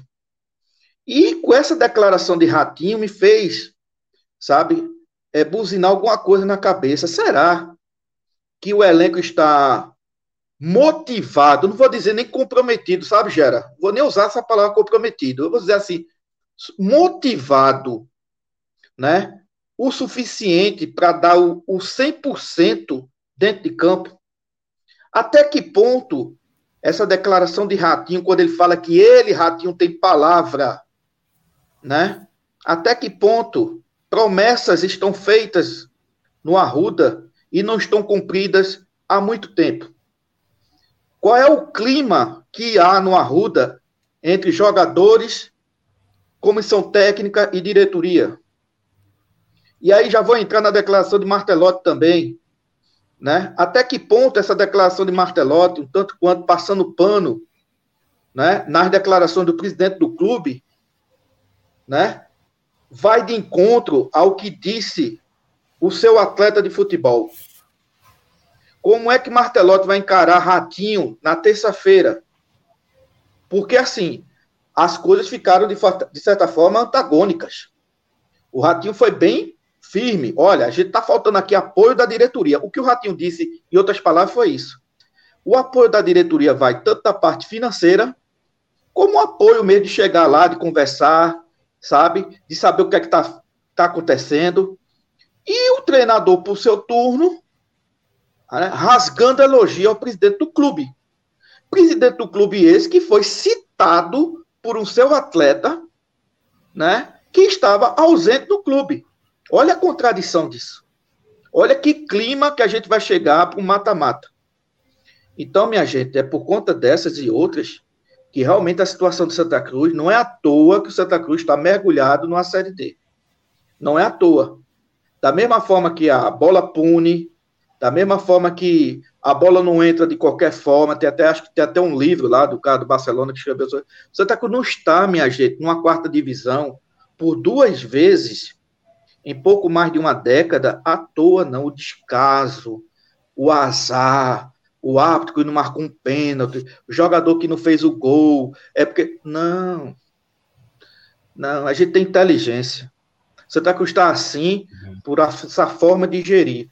Santa Cruz está assim. O Santa Cruz hoje é um clube, tá aí Geraildo que pode dizer. O Santa Cruz hoje é um clube desmoralizado. A palavra desmoralizado é des sem moral. Perante o empresariado, perante toda a sociedade futebolística, é um clube que é visto como um clube mal pagador, que não tem estrutura nenhuma, entendeu? E que seus dirigentes brincam de serem dirigentes, que não pagam, jogadores saem reclamando do clube. O que tem de jogador que reclama do clube, e, e não é só reclamação trabalhista, ação trabalhista, não. É a reclamação de boca que contamina toda uma sociedade, que muitas vezes é pior do que uma indenização trabalhista. Então, o conceito do clube, entendeu? Está desmoralizado. O que é que o Santa Cruz é lembrar de forma positiva? É o seu passado e sua torcida. Acabou. É isso aí. Acabou. Entendeu? Então é só isso aí que eu queria realmente ressaltar nessa fala de, de, de Ratinho, que, aliás, aliás, deveria ser o capitão do time. O seu Ratinho é que deveria ser o capitão do time aqui, ó. Entendeu? Esse sentimento, sabe? Para dentro de campo que a gente precisa, sabe? De luta, de dedica dedicação. Entendeu? Era esse aspecto que eu queria falar aqui. Ó, eu acho. E se, acha, e, se, e se tem torcedor que acha que jogador, né? É, é, Ratinho até falou disso hoje também. É, jogador é mercenário. Quem é que tá ganhando muito dinheiro aqui no Santa Cruz para dizer que é mercenário? Tem jogador aí, gente, no Santa Cruz, que vai ganhar seus 20 mil. Acho que Chiquinho deve ser um, né? Mas tem 20 mil já é o máximo. 20 mil, 25 mil é máximo, Maurício. A, a média salarial aí é, é 10, 15 mil. Pronto, pronto. Mas tem jogador aí do Santa Cruz que ganha 5, Gera. Tem, claro, tem. Entendeu? E aí eu digo a você, se você acha que isso aí é jogador não pode reclamar, aperreio na cabeça, boleto vencendo, aluguel para vencer, colégio de menino para vencer. A gente, a gente dando um, porrada. Aperreia qualquer um.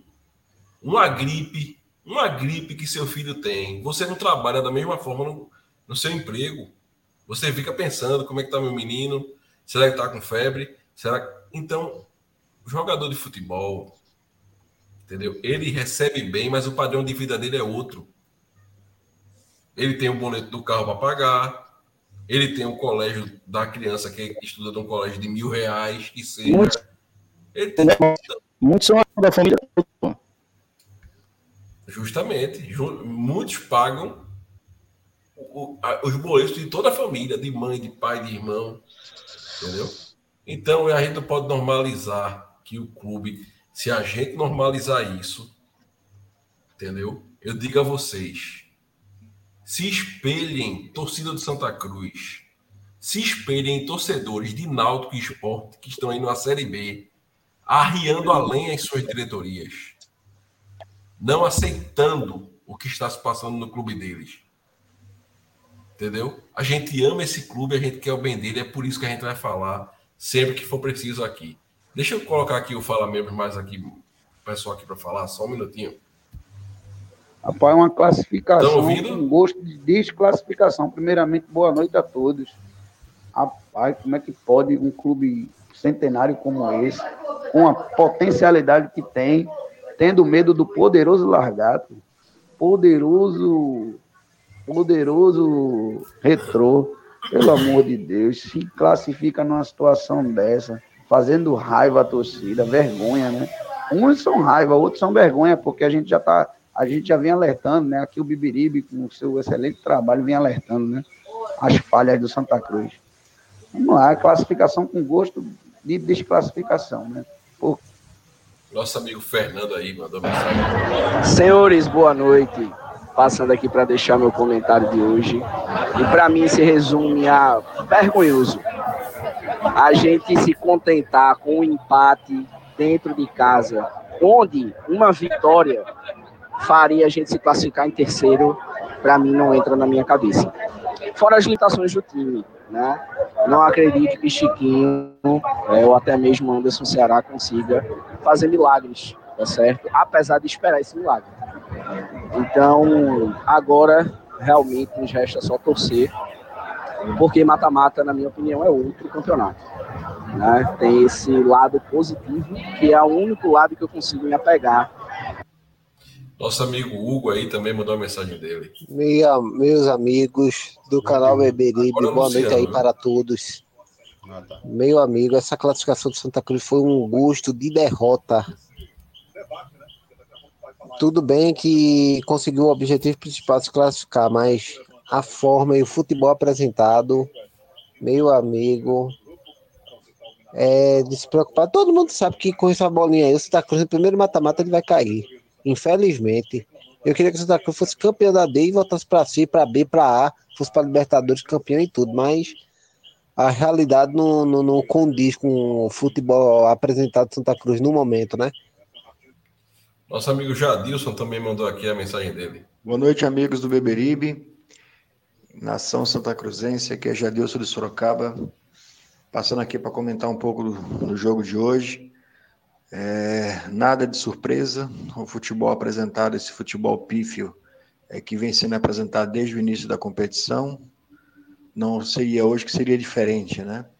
Mas menos mal que passamos, aos trancos e barrancos, vamos em frente. Acreditar que com a entrada de algumas peças, o, o futebol apresentado melhore. O que chama atenção hoje é a declaração do Ratinho. Ratinho fez hoje o que a imprensa pernambucana profissional, é, que eu tenha conhecimento, nunca fez né, pelo menos nos últimos 40 anos, que seria é, cobrar a direção é, e principalmente as, suas, as práticas nocivas que eles vêm utilizando no clube há pelo menos 40 anos. Então, é, agradecemos por ele deixar transparecer esses problemas que eu tenho fé que um dia serão resolvidos alguém consiga a reprodução. que foi o que foi o Pedro que mandou? Vamos ver a mensagem. Só, só, só, só um gancho em cima do que Jadilson falou, Maurício. E a palavra-chave é essa, sobrevivência. Para nós, sobrevivência. Não só a nossa pessoal, mas para o clube. A gente sabe o quanto o clube está é, A mensagem do Ricardo ficou, ficou alto, né? O som lá do. do que ele estava ouvindo é, é, lá no, no, na casa dele.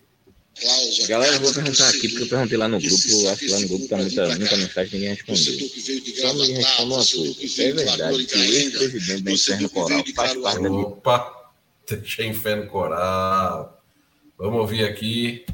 Boa noite a todos, membros, colores. É só para é, participação da live, galera. horrível.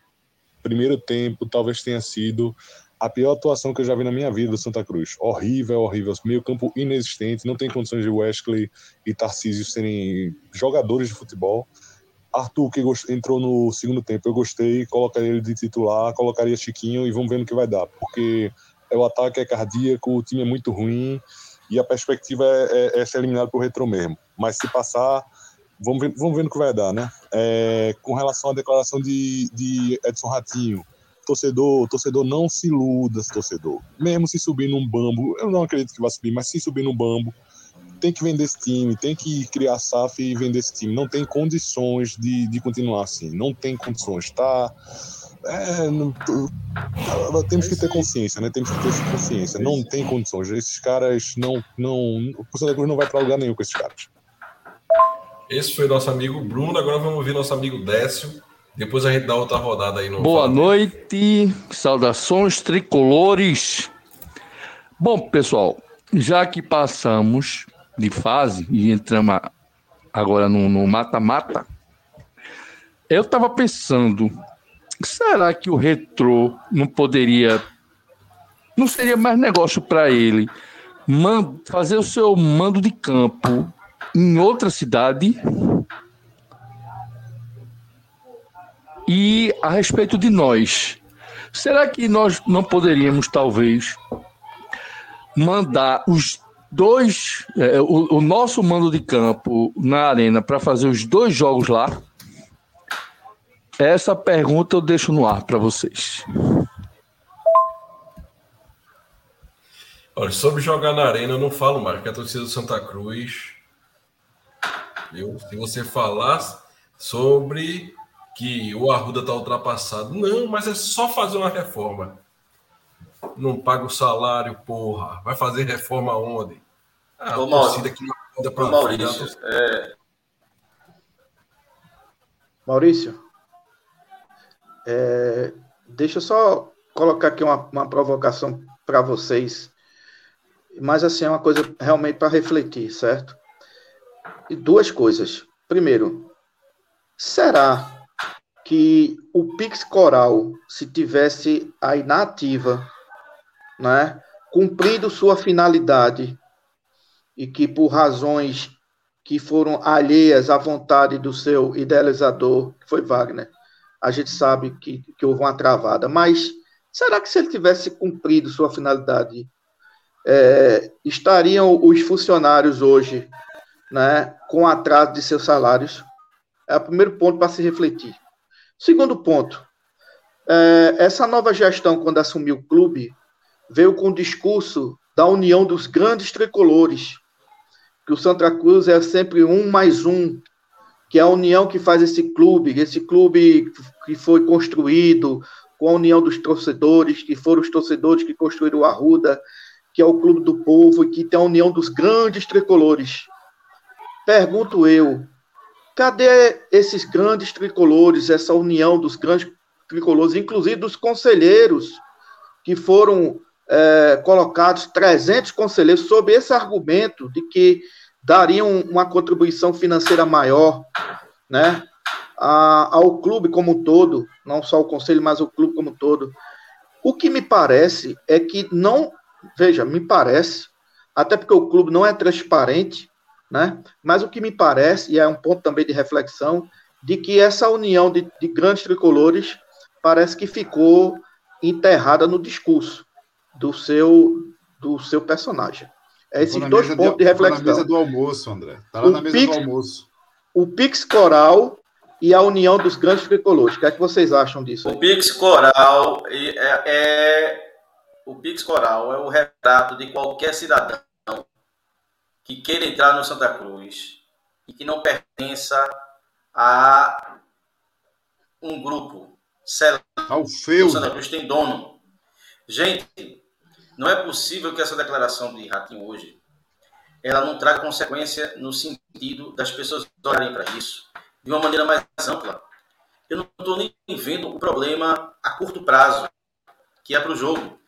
Eu estou vendo isso juntando essa declaração a atraso de salário de funcionário de sete meses, a venda de ovos para a construção de CT, a uma bodega de água mineral, a venda de bolo de rolo. Então, a declaração de Ratinho, juntando a isso tudo, e também o Santa Cruz, por incrível que pareça, pessoal, é um clube que decresceu seu patrimônio. Quanto tempo o América de Natal está na quarta divisão? Em seis anos, não é isso? Quatro, cinco anos, eu acho. Cinco, é. cinco, cinco o América construiu um estádio, pô, pequenininho, mas construiu. Ou seja, o América conquistou patrimônio. O Santa perde patrimônio. A gente vai na contramão de tudo que é minimamente organizado em futebol. Então a fala de Ratinho de hoje tem que ser é, tem que ser colocada num saco junto com a declaração de Galo, junto com a declaração de Leste, junto com os atrasos de salário e bloqueio de renda, junto com o não pagamento de acordo na Justiça do Trabalho, grafite. junto com perda de patrimônio, junto com declaração de grafite. Junta isso tudo, pessoal. Junta ovo, ovo venda de ovo, venda de água mineral, de, bota isso tudo. Será que isso não é possível para fazer com que as pessoas pensem o santo de uma maneira mais ampla? Aumente seu horizonte de consciência. O que, o que a gente quer analisar não é o que está diante dos nossos olhos, é o que está por trás disso, que é muito maior. Então, toda pessoa que se aproximar do Santa Cruz vai ter o seu nome, a sua reputação assassinada. Vão descredibilizar o indivíduo a ponto de, quando ele levantar a voz, ele não ser nem levado em consideração. Por quê? Porque é uma tática. Qual é a sua pretensão política? O que você pretende com isso? Então, de, olha, eu demorei três décadas e meia para entender que o romantismo que eu nutria dentro do peito em relação ao Cruz era de uma inocência tão grande que quando eu percebi, eu fiquei com vergonha de mim mesmo. Entende? Então, assim, não é possível que essa declaração não tenha consequência a longo prazo. Tem que ter. Tem que ter. Torcedor, você que está nos vendo, não só depende da gente, não. A gente pode cair, mas você tem seus grupos, você pode criar uma linha de transmissão, você pode propagar, você pode ajudar o clube. Não é possível que o Santa Cruz tenha um pior quadro diretivo. Não é possível que o Santa Cruz seja diferente de outros clubes. Será que o Santa Cruz é o clube mais pobre do Brasil? Será que o Santa Cruz é, o, é o, o, o clube em que na sua elite intelectual não tem ninguém que pense em alguma coisa boa? Porra! Não é possível, pô. Agora, lógico que uma pessoa honrada, uma pessoa, é, um investidor, ele jamais vai se aproximar do Santa Cruz do jeito que é. Jamais, porra. Tu botaria teu dinheiro nessa, Ninguém no, no, no, que é o Santa Cruz. Não, porra, tu não sabe onde é que tu tá botando. O Santa Cruz é areia movediça. O Santa Cruz precisa ser refundado. Totalmente. O Santa Cruz é podre em todas as suas estruturas. Físicas e humanas. Maurício, deixa eu só fazer dois registros bem rápido aqui, Maurício. Diga, só, diga. Bem rápido. Primeiro, é, sobre a imprensa pernambucana. Né? Acabou, pelo menos a pandemia baixou, e hoje todo mundo tem acesso ao Santa Cruz Futebol Clube, ao Náutico, ao esporte, né, aos treinos, às entranhas, ao dia a dia do clube. E é impressionante como nós temos uma empresa corporativista que se cala diante de tudo que acontece dentro do Arruda. Eu não sei qual é o preço do silêncio, mas há um preço. Esse silêncio tem um preço. Não é possível que numa pandemia onde estava tudo fechado, as informações chegavam na imprensa, e hoje, onde a imprensa tem acesso diariamente no, clube, a imprensa não divulga o que de fato acontece dentro do Arruda. Tá? Então, por isso que o Beberibe existe, é para isso, porque você, torcedor, você, seguidor, você não vai escutar as verdades que você escuta aqui no Beberibe, porque as rádios, a, a imprensa local, ela prefere se calar, porque tem um preço pelo silêncio. Tem um preço pelo silêncio. E para registrar o Santa Cruz ao passar de fase agora, senhores, acaba de receber da CBF 150 mil reais, tá? Um aporte de 150 mil reais. Será que dá para pagar o gás do funcionário? Bom, senhores, vamos é, ouvir nosso amigo Brenos, que vai falar aí um pouco da visão dele geral sobre tudo isso e trazer alguma coisa sobre o retrô também. Tu, tu preparasse alguma coisa sobre o retrô aí, não foi, Brenos? Eu vi que tu até compartilhasse lá no grupo. Fala pessoal, boa noite, grande massa coral. É, um, domingo, um sábado, né? Não, um domingo. Um sábado bacana em relação à nossa classificação, pelo menos. Um jogo não tão bacana assim, e um final de sábado ainda menos, né? É uma classificação que vem muito, muito com um gosto de derrota depois de tudo que aconteceu de novo no Arruda. É, a torcida é, pegou muito no pé do time durante todo o tempo. É, vai o Jefferson de forma, pra, na minha visão, descabida durante grande parte do jogo e ele não tinha sido o grande vilão da partida, na minha visão. Né? E depois, para finalizar tudo isso, a gente teve muita confusão no Arruda com a torcida organizada e a polícia. Assim, vídeos muito feios. Quem foi o Arruda ficou assustado de verdade. É, uma correria, um tumulto. E foi cenas lamentáveis que a gente viu com a torcida organizada e a polícia militar. Né? E para finalizar, ainda teve a declaração de Ratinho. É, eu queria fal falar sobre isso rapidamente, porque eu diria que uma fala de Martelotti ratifica tudo isso que vocês falaram. Porque Martelotti falou o seguinte: quando a gente subiu, quando a gente subiu, a gente tinha as mesmas coisas que a gente tem hoje. Significa que a gente passou todo esse tempo e o Santa Cruz continua do mesmo jeito. A gente não conseguiu aproveitar a subida da divisão, A gente não conseguiu aproveitar um, um financiamento muito maior que a gente teve naquela época. A gente não conseguiu aproveitar esse tempo para mudar nada estruturalmente no Santa Cruz. Então, a própria fala de, de Martelotti, ela ratifica tudo o que aconteceu. Tudo que Leston falou, tudo que Grafite falou, tudo que Ratinho falou, certo? Então, tudo isso ratifica como o Santa Cruz parou no tempo. A gente é um clube velho, com a torcida que ainda, ainda vai ao campo, não sei até quando, mas ainda vai ao campo, e é, cansada de tudo isso. Cansada mesmo. Então, no Twitter, se você for olhar, Martelotti é, o tempo todo tenta. Martelotão, desculpa. Ratinho o tempo todo está sendo desmentido. Estão dizendo que o que Ratinho está dizendo é mentira, que ele não quer ficar na ruda, que ele não tem respeito à instituição. Não é nada disso, pessoal. Ratinho, na verdade, ele tem muito respeito. E é por isso que ele está fazendo isso. Porque ele quer o bem desse clube. Ele quer o bem desse clube. Porque se a gente fosse desclassificado hoje, a culpa toda ia ser para o grupo de jogadores. A culpa toda seria para o grupo de jogadores. E se a gente fosse desclassificado e Ratinho desse essa mesma informação, sabe o que iam dizer? Ah, mas por que ele não falou antes? Depois de estar desclassificado é muito fácil de falar. Mas não, ele aproveitou o momento correto para dizer o que é estava acontecendo.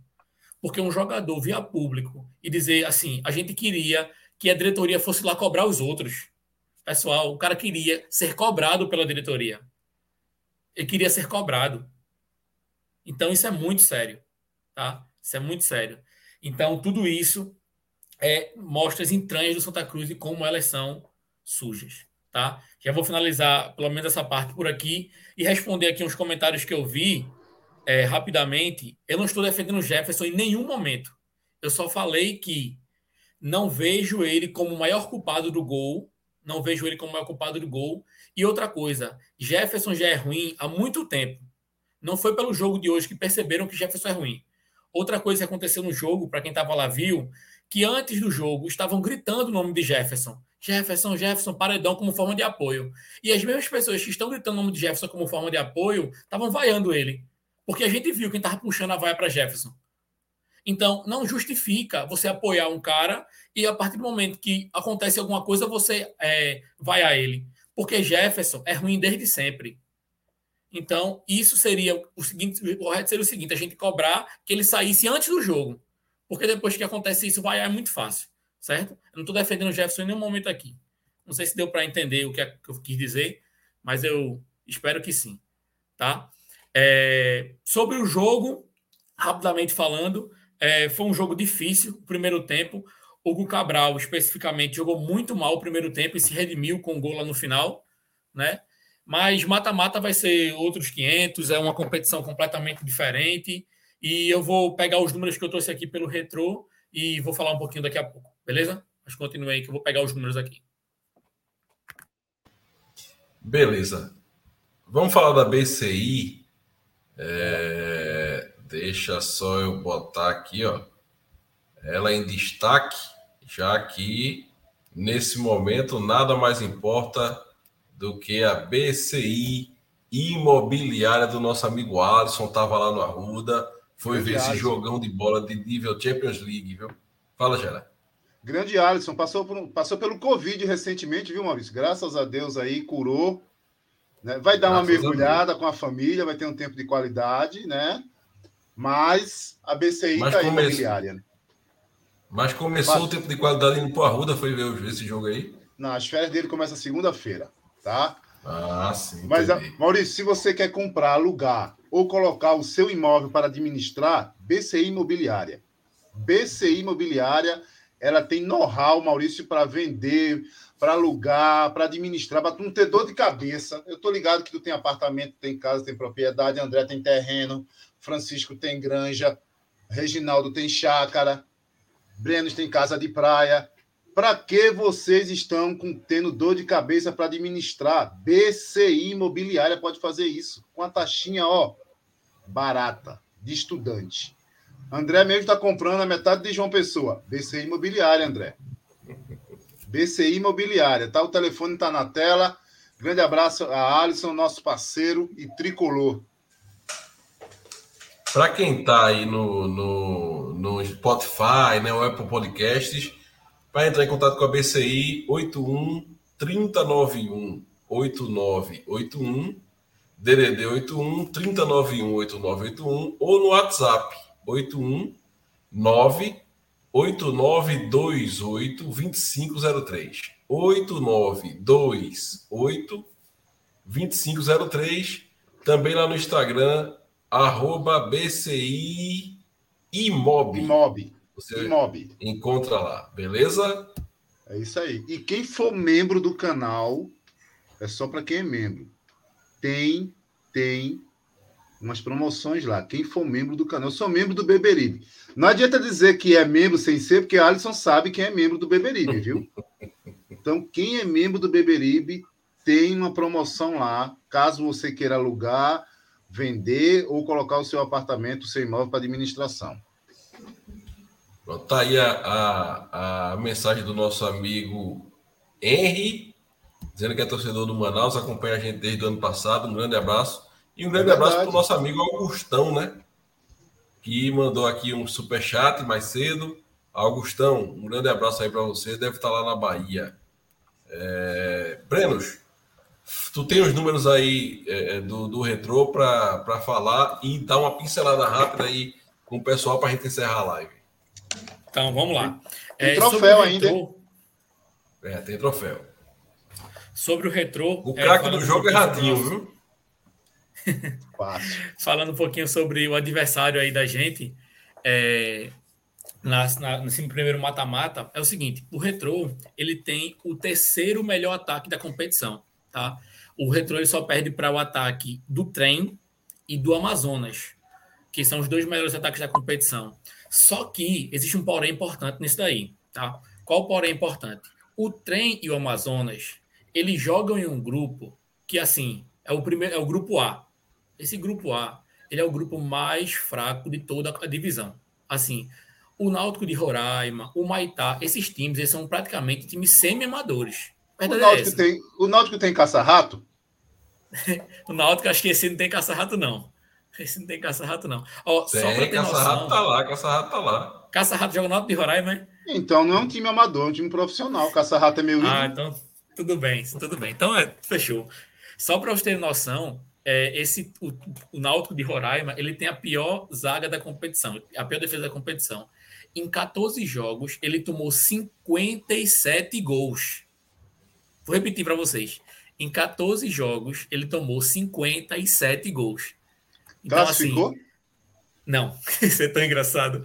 Rapaz, não classificou. O, o, Cristo de Pombos agora ficou com água na boca. Mas uma coisa engraçada é que o trem tem o segundo melhor ataque da competição e também não se classificou. O trem tem 29 gols, é o segundo melhor ataque e não se classificou. O trem foi sexto colocado do grupo dele. então, um fato interessante. Mas voltando para o retrô. Terceiro melhor ataque da competição. E a gente tem que ressaltar que o Amazonas e o trem jogam nesses dois grupos. O retrô também tem o artilheiro da competição. Né? O artilheiro da competição é mascote, se eu não me engano o nome dele, tem 10 gols na competição. Inclusive, ele é o artilheiro e o, provavelmente um dos melhores jogadores da Série D. Né, Isso é nome então de jogador, é mascote, pelo amor de Deus. É Franklin Mascote. Franklin Mascote. 3 a 0 Santa é, Cruz, ele, quero nem saber. Ele jogou a última Sul-Americana, ou foi Libertadores, pelos Ios Ready. Ele, time lá.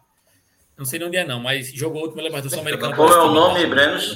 Eu fui falar aqui. Ios Ready. Rapaz, Ios Ready. Ele tá na Série D? Tá na Série D.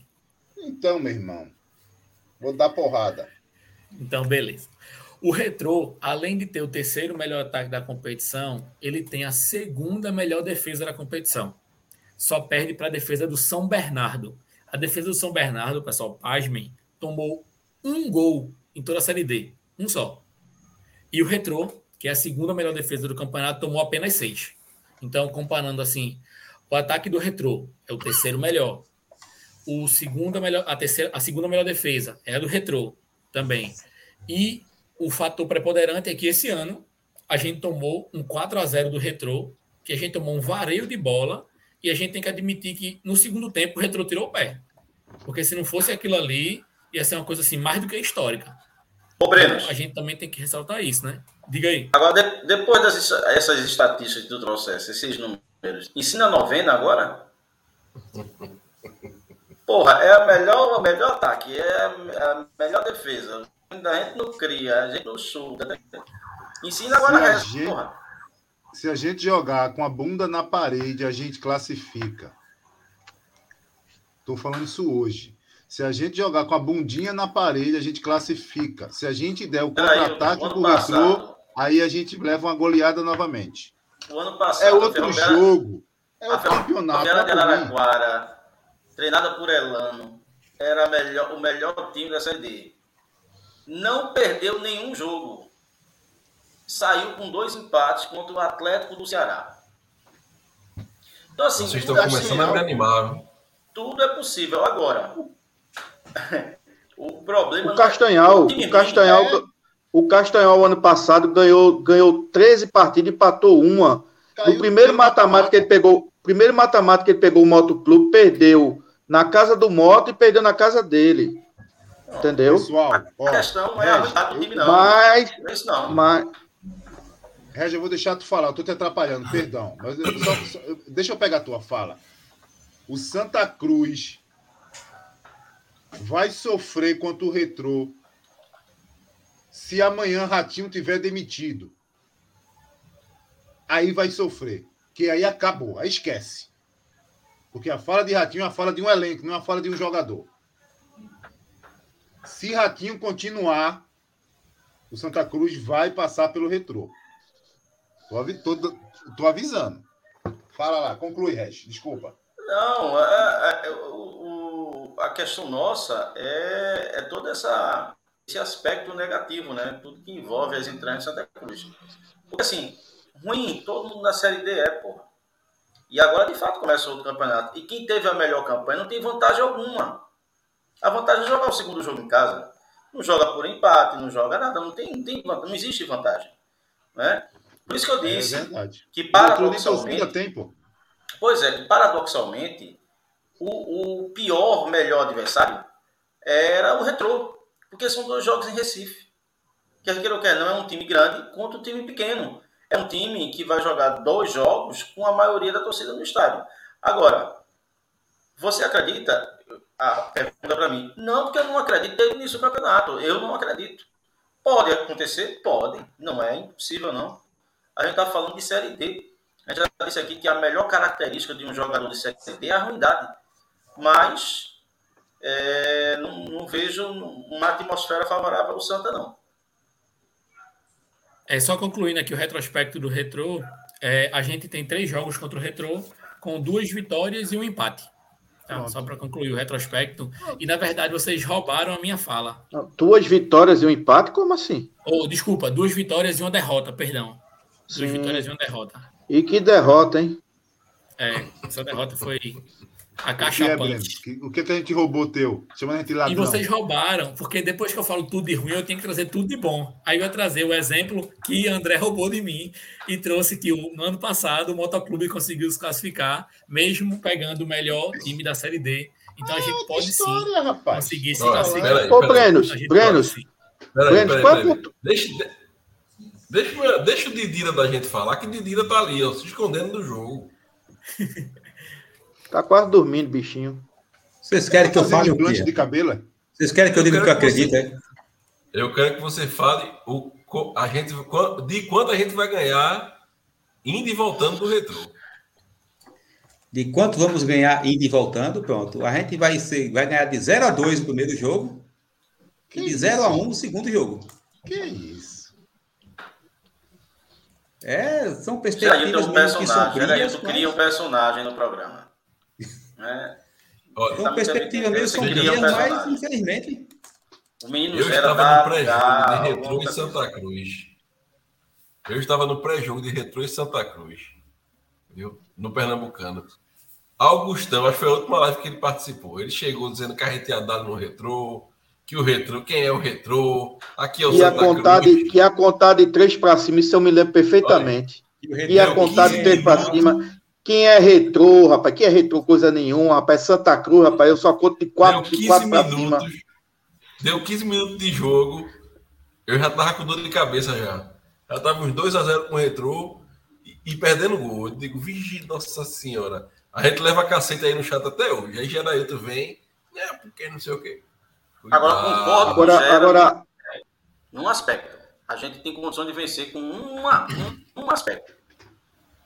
Se aquela foto de Francisco na formação do time seja mostrada ao goleiro do retrô. Melhor do que seja- Gerson, isso eu garanto. E seja treinado por aquele treinador com uma camisa folclórica. É, Treinador Maracatu. eu, eu concordo com o Gerailton e acho o seguinte, eu acho que treinador de, de futebol, ele precisa ele precisa ser treinador de futebol nessas ocasiões. Se o senhor Martelotti vier com feijão com arroz de sempre, tipo assim, não, o adversário que vier, a gente já tem o nosso planejamento de jogo, vai levar ferro. Martelotti, bota esse cabeção para pensar, entendeu? Muda essa bexiga de time, muda a forma desse time jogar. Tu já conhece o Retrô, o Retrô é daqui, entendeu? Sabe como é que o Retrô tá jogando. tá? Vamos ser humildes. Não vamos pegar Santa Cruz e jogar nessa bexiga desse 4-3-3 que não tá funcionando coisa nenhuma. Santa Cruz, o Santa Cruz esse ano não jogou uma partida boa que a gente dissesse, poxa, o Santa Cruz jogou bem, bem, bem, bem. Nem com o Leston, nem com você. Então tá mais do que provado que esse esquema de 4-3-3, com três míseros pobres no meio de campo, da qualidade de Tarcísio e de Wesley, a gente entra com nove. Se contar o, o- Desculpa aí, viu, Brenos? Se contar o goleiro e contar o centroavante, é melhor a gente nem entrar, porque já perde de WO. Entendeu? É melhor. Então Sabe muda? Martelotti. Martelotti muda esse time, Martelotti. Muda a maneira de jogar esse time. Surpreende o adversário. Pô. Tu tem uma semana, bexiguento. Bota essa turma para trabalhar dois expedientes. Treina essas murrinhas, entendeu? Treina essas murrinhas para jogar contra o Retrô, pelo amor de Deus, para que a gente não tenha, não passe vergonha, sabe? Torcedor do Santa Cruz quando vai para o estádio, passa vergonha, porque o Santa Cruz tem duas coisas hoje. Santa Cruz dá pena, tá entendendo? E dá nojo, tá? Bota essas porra para jogar, para treinar aí o tempo todinho aí. André tomou Sabe, mais ó, sabe de quem o Retrô não ganhou? Sabe de quem o Retrô não ganhou? Do Afogados, por exemplo, André. Pois é. Foi empate os dois jogos.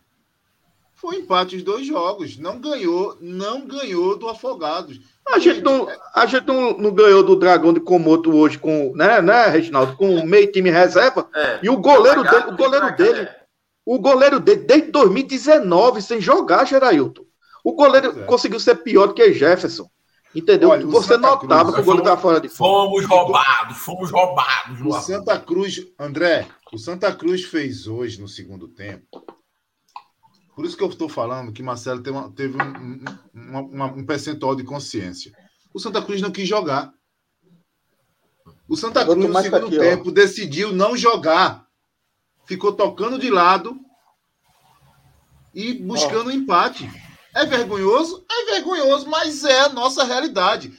Se a gente verdade. vai agredir, se a gente vai atacar o, larga- o lagarto, a gente, a gente tinha perdido o jogo. Tinha levado gol no contra-ataque. Porque temos uma zaga pesada, temos um volante pesado. Não temos volante. Volante pesado, não. Não tem volante nenhum. Os nossos laterais, os dois laterais, são, têm característica ofensiva, todos os dois que estão aí. Não é uma crítica, não, é uma característica. Gera, você Falando de me per... Jefferson, mas quem falhou no gol foi Ítalo Silva. Exatamente. Aí tava vaiando o Jefferson o jogo todo. É por isso que eu não entendi. A minha Gera. crítica à, à vaia era essa. Porque não foi ele Vou- especificamente que errou. Gera, veja, é, eu, eu, eu vi o Santa Cruz dentro de campo de uma outra forma que você viu. Eu não vi o Santa Cruz esperando o largato, não. O Santa Cruz jogou da mesma forma de sempre. O problema foi que o Santa Cruz desse, hoje não teve os dois volantes que ele normalmente tinha e apenas um homem no meio de campo. Dessa vez ele teve apenas um volante e dois homens de meio de campo da qualidade, entendeu? De Tarcísio e Wesley. Perdeu o meio de campo entendeu? E a bola ficou um tanto quanto com o largato. Mas a forma do Santa Cruz jogar, pelo menos teoricamente, foi igual. O Santa Cruz não jogou de forma reativa, não. O Santa Cruz jogou no de forma desorganizada. Não, André, mas não Sabe? jogou No mesmo, final do não. Eu segundo tô tempo, dizendo que ele André, não quis jogar. O time parou de jogar. Sim. O time ficou tocando bola ali atrás, como se fosse assim, É. acaba, juiz. Foi Quem? O Santa É, mas Cruz? aí, aí ele, perce- é, ele, percebe, sim, ele, ele percebeu que não tinha força para fazer o gol Né? É, não tinha força suficiente. O resultado lá estava 0 a 0 Um empate. É, o, o Juazeirense só se classificava se fizesse quatro gols. E aí ele ficou numa certa zona de conforto. Agora, ficou perigoso porque, porque se leva um gol, é aquilo que eu digo. O jogo estava seis minutos atrasado. O jogo da, da, da Ficou, claro que ficou. Ele poderia fazer o gol, como aconteceu com o Icasa. O Icasa levou o gol do Globo aos 49, classificando o Afogado. É. Porque o Afogado ia golear aí não ia se classificar. O América tinha virado em cima do Souza. Então, assim. É, é, é, é diferente, né, Regis, do que se fala, por exemplo. É, ah, o time tem que saber sofrer. Não, não é isso. O Santa Cruz não tem condições de, de atacar, de produzir. É, eu, então... É, é, eu entendo, eu entendo já isso, concordo, mas eu acho que com as peças todas o Santa Cruz é diferente. E melhor, povoando mais o meio campo. É, eu agora eu não entendo é a insistência de Martelotti por Wesley. O que ele produz? Mas a insistência dele não tinha nem outro, né, como hoje, tudo bem. Mas não entrou o rapaz no segundo tempo? É que você aguentava meio, né? Devia aguentar só 45, Reg. É, é, pode ser isso. Entrou bem, Os caras tá tudo né? parado, Reginaldo. Entrou bem, inclusive. Eu não sei quem é que dizia, entrou muito bem. Que... Bom, aí é, eu não, ah, não sei por que a insistência dele pegar Tarciso como sempre a primeira opção dele. Sempre a primeira opção de mudar o péssimo, time é Tarciso. Péssimo, Puta merda. Péssimo. Ah, você perdeu Gilberto e Eliezer hoje, pô.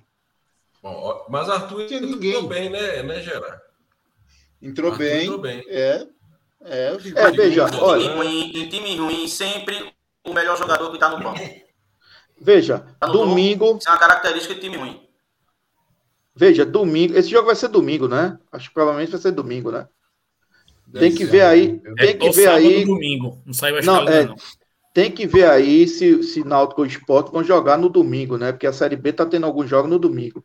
Mas olha, domingo, ele, no próximo jogo, ele vai ter a volta do, do querendo ou não, é um meio-campista, que é o Anderson do Ceará. Vai ter provavelmente a estreia de Chiquinho, entendeu? Então, assim, já vai ter algumas peças no, no meio de campo para poder organizar. Eu, por mim, entraria no 4-4-2. É, entendeu? Eu entraria no 4-4-2. Esse, esse, esquema, para mim, de 4-3-3 no Santa Cruz, não está funcionando, não. Tem duas situações aí. Primeiro, é, Anderson Ceará pode ser julgado ainda pela expulsão. Tá? Uhum. A outra situação, preciso ver a súmula, que só, vou ter acesso a ela. Eu não, todo mundo, acho que segunda ou terça, se o juiz colocou que a torcida jogou uma lata no, no gramado. Então, Provavelmente ele vai colocar, Xera, porque ele, ele, ele que foi lá, ele pegou a latinha de Coca-Cola e, e, e, fez menção, entendeu? E, Podemos e... perder uma, o mando de campo. Mas, não, mas aí se identificar, né? Aquela história, se identificar o torcedor. Mas aí, meu amigo, coloca da, daquela um, organizada lá, entendeu? Pega qualquer um beba aí, qualquer um maluqueiro e vai. não é no ato, não é no momento? Porque não, não, não. identificar depois. Não, mas identifica depois. Aí mostra ele, não é o depois. Ó, depois então foi eu que joguei daqui de Londrina, pronto. pronto. É, daqui no jogo identifica, a polícia identifica, vai pro delegado da partida, identifica o cara, bota o CPF dele direitinho, entendeu? Tu devia até colocar, ah, Breno, teu CPF você, lá, foi tu que jogou e pronto. Aí tá contravenção penal, é é o cara se contraventou aqui. Vamos embora que já tá. Eita, tem o troféu. Vamos votar. Francisco de Assis, troféu Francisco de Assis. Ratinho. Pior, pô, pior em campo. Não, pior Antônio Luiz Neto e sua diretoria, é, é, é, Rogério Guedes e todos os outros lá, pessoal integrante da, da torcida organizada, faz parte, sei lá, essa galera todinha aí. Rapaz, o pior. Quem? Rapaz, o... Não, o pior, o pior para mim, para mim, o pior foi furtado, pelo amor de Deus. Pelo amor de Deus, o cara só vi cair dentro de campo, o Júnior marca uma falta, acabou o futebol desse rapaz, se é que ele teve. Entendeu? É muito E o, me o melhor do jogo. Veja, a gente assistiu o jogo pela internet. Foi uma, aliás, hoje, também o pior foi a internet. Foi a transmissão hoje foi a transmissão hoje. hoje foi um chute. Foi um chute no saco. Desculpa a expressão aí. Mas assim, eu ainda, eu ainda é, o Mateuzinho voltou a jogar de forma razoável, para você ver como o Santa Cruz é um time instável. E você o maior símbolo melhor. da instabilidade do time é Mateuzinho. Um, um, jogo ele joga bem, outro jogo ele joga mal, outro jogo ele joga mal, depois volta a jogar bem. É assim. Ele vai, ele vai no grupo magnífico, né? No, exatamente, exatamente. Mas assim, é... olha, razoável por razoável, sabe? Eu ainda o Ítalo Silva ele é um jogador um pouco mais, sabe, impetuoso. E o que me deixa aqui rapidamente, o que me deixa assim muito curioso foi o que Martelotti falou a respeito de Ítalo Silva e de Dudu Mandai. Ele disse que Dudu Mandai não é muito bom na marcação, coisa que Ítalo Silva é. E que deixa a, a, dizer que Dudu Mandai é melhor ofensivamente. Veja como é que está a cabeça do nosso treinador, meu amigo. Marcelo falou isso Veja. hoje? Só não, ele vem falando há muito tempo. Há muito tempo que ele fala isso. Já falou outras vezes, é. Outras vezes já, falou. E não só foi uma declaração só, não. Meu ídolo, meu ídolo, vai falar um negócio desse, não, André. Não, é não, ele falou isso. Ele falou, inclusive no jogo que ele botou, que ele botou o Ítalo Silva no Arruda, o argumento dele foi esse, que era um jogador mais forte na marcação. Entendeu? Que Dudu Mandar era melhor no apoio. Ele falou isso. Meu Deus. O Wesley, Acorda, pra mim é Wesley. Lambedou Wesley, novamente. Ah, o Cabra foi substituído, jogou nem o jogo todo. Vou ficar é. furtado. Quem mais? Eu vou votar em Wesley. O Wesley com menção honrosa para Tarcísio. Tarcísio mentirinha, que a perninha dele é curta. Não corre para ninguém, pelo amor de Deus. Eu voto em Luan Bueno. Para mim, o gol foi culpa dele e de Ítalo Silva. Porra, Inclusive, ele tá deu primeiro tempo segundo. Ele deu, mas ele deu no segundo, Sim, ele deu desgraça, o segundo né? gol. Ele deu o segundo gol ao Lagarto. É porque o atacante Lagarto não fez o gol, mas ele perdeu a bola no contra-ataque. O Lagarto ia fazer o segundo gol e ali era Chau. Então, mas foi culpa de Jefferson, que ele demorou a sair, ele ficou na barra o tempo não, todo. Mas, ele levasse gol é culpa de Jefferson. Você tem que parar de culpar Jefferson por tudo que acontece, porque... Tá bom, tá bom, desculpa, desculpa, desculpa, desculpa, desculpa. Não, é brincadeira minha, desculpa. Mas, ele, desculpa, foi mal, mas foi mal, eu, como, eu como especialista da posição, preciso concordar com o André nesse sentido. Não, mas veja, ele vamos separar. Ele, quando não, beleza, ele recua, a barra cresce especialista. Concordo é com você. Você dizer que Jefferson não saiu. Não, Fala isso, não, senão o Breno chora aqui, rapaz, por causa de Jefferson. Não, não, não. Ô, Francisco, é nada, não. Breno não, é não. Breno não, é não, é não. É não. Eu nem tinha, eu não tinha reparado que. Eu não tinha reparado que Rogério Senna está na live. O Rogério Senna aí do Exatamente. Olha, se nós tivéssemos, se nós tivéssemos 11 integrantes hoje na live, seriam 11 jogadores diferentes. Ou seja, que time ruim da porra, bicho. É, cada um apontou um. Isso é porque Diva não jogou hoje, porque se Diva tivesse jogado, seria ela a, a, a o melhor em campo, viu? Então, bora pro consenso. Quem foi o. Dois votos para Furtado e dois para Wesley. O chat decide. Então eu vou. Eu vou, Pronto, eu vou fazer, meio para cada um, meio para cada um. O chat é capaz de votar, então. Os cinco primeiros votos aí, vamos lá. O Wesley ou o Furtado? Pra... Eu vou, eu vou mudar o meu, então. Eu vou botar o, Wesley, porque eu sempre defendo ele, ele sempre fica ruim. Hoje eu vou ficar contra ele também. Então vai o Wesley. Vai que Miguel. E o melhor, para tu, o melhor. o melhor para tu foi Jefferson, foi, Brenos? Não, aí é brincadeira. brincadeira. O melhor para mim, por incrível que eu, eu acho de verdade, no jogo, inclusive, a participação dele, é, o melhor para mim foi Arthur Santos.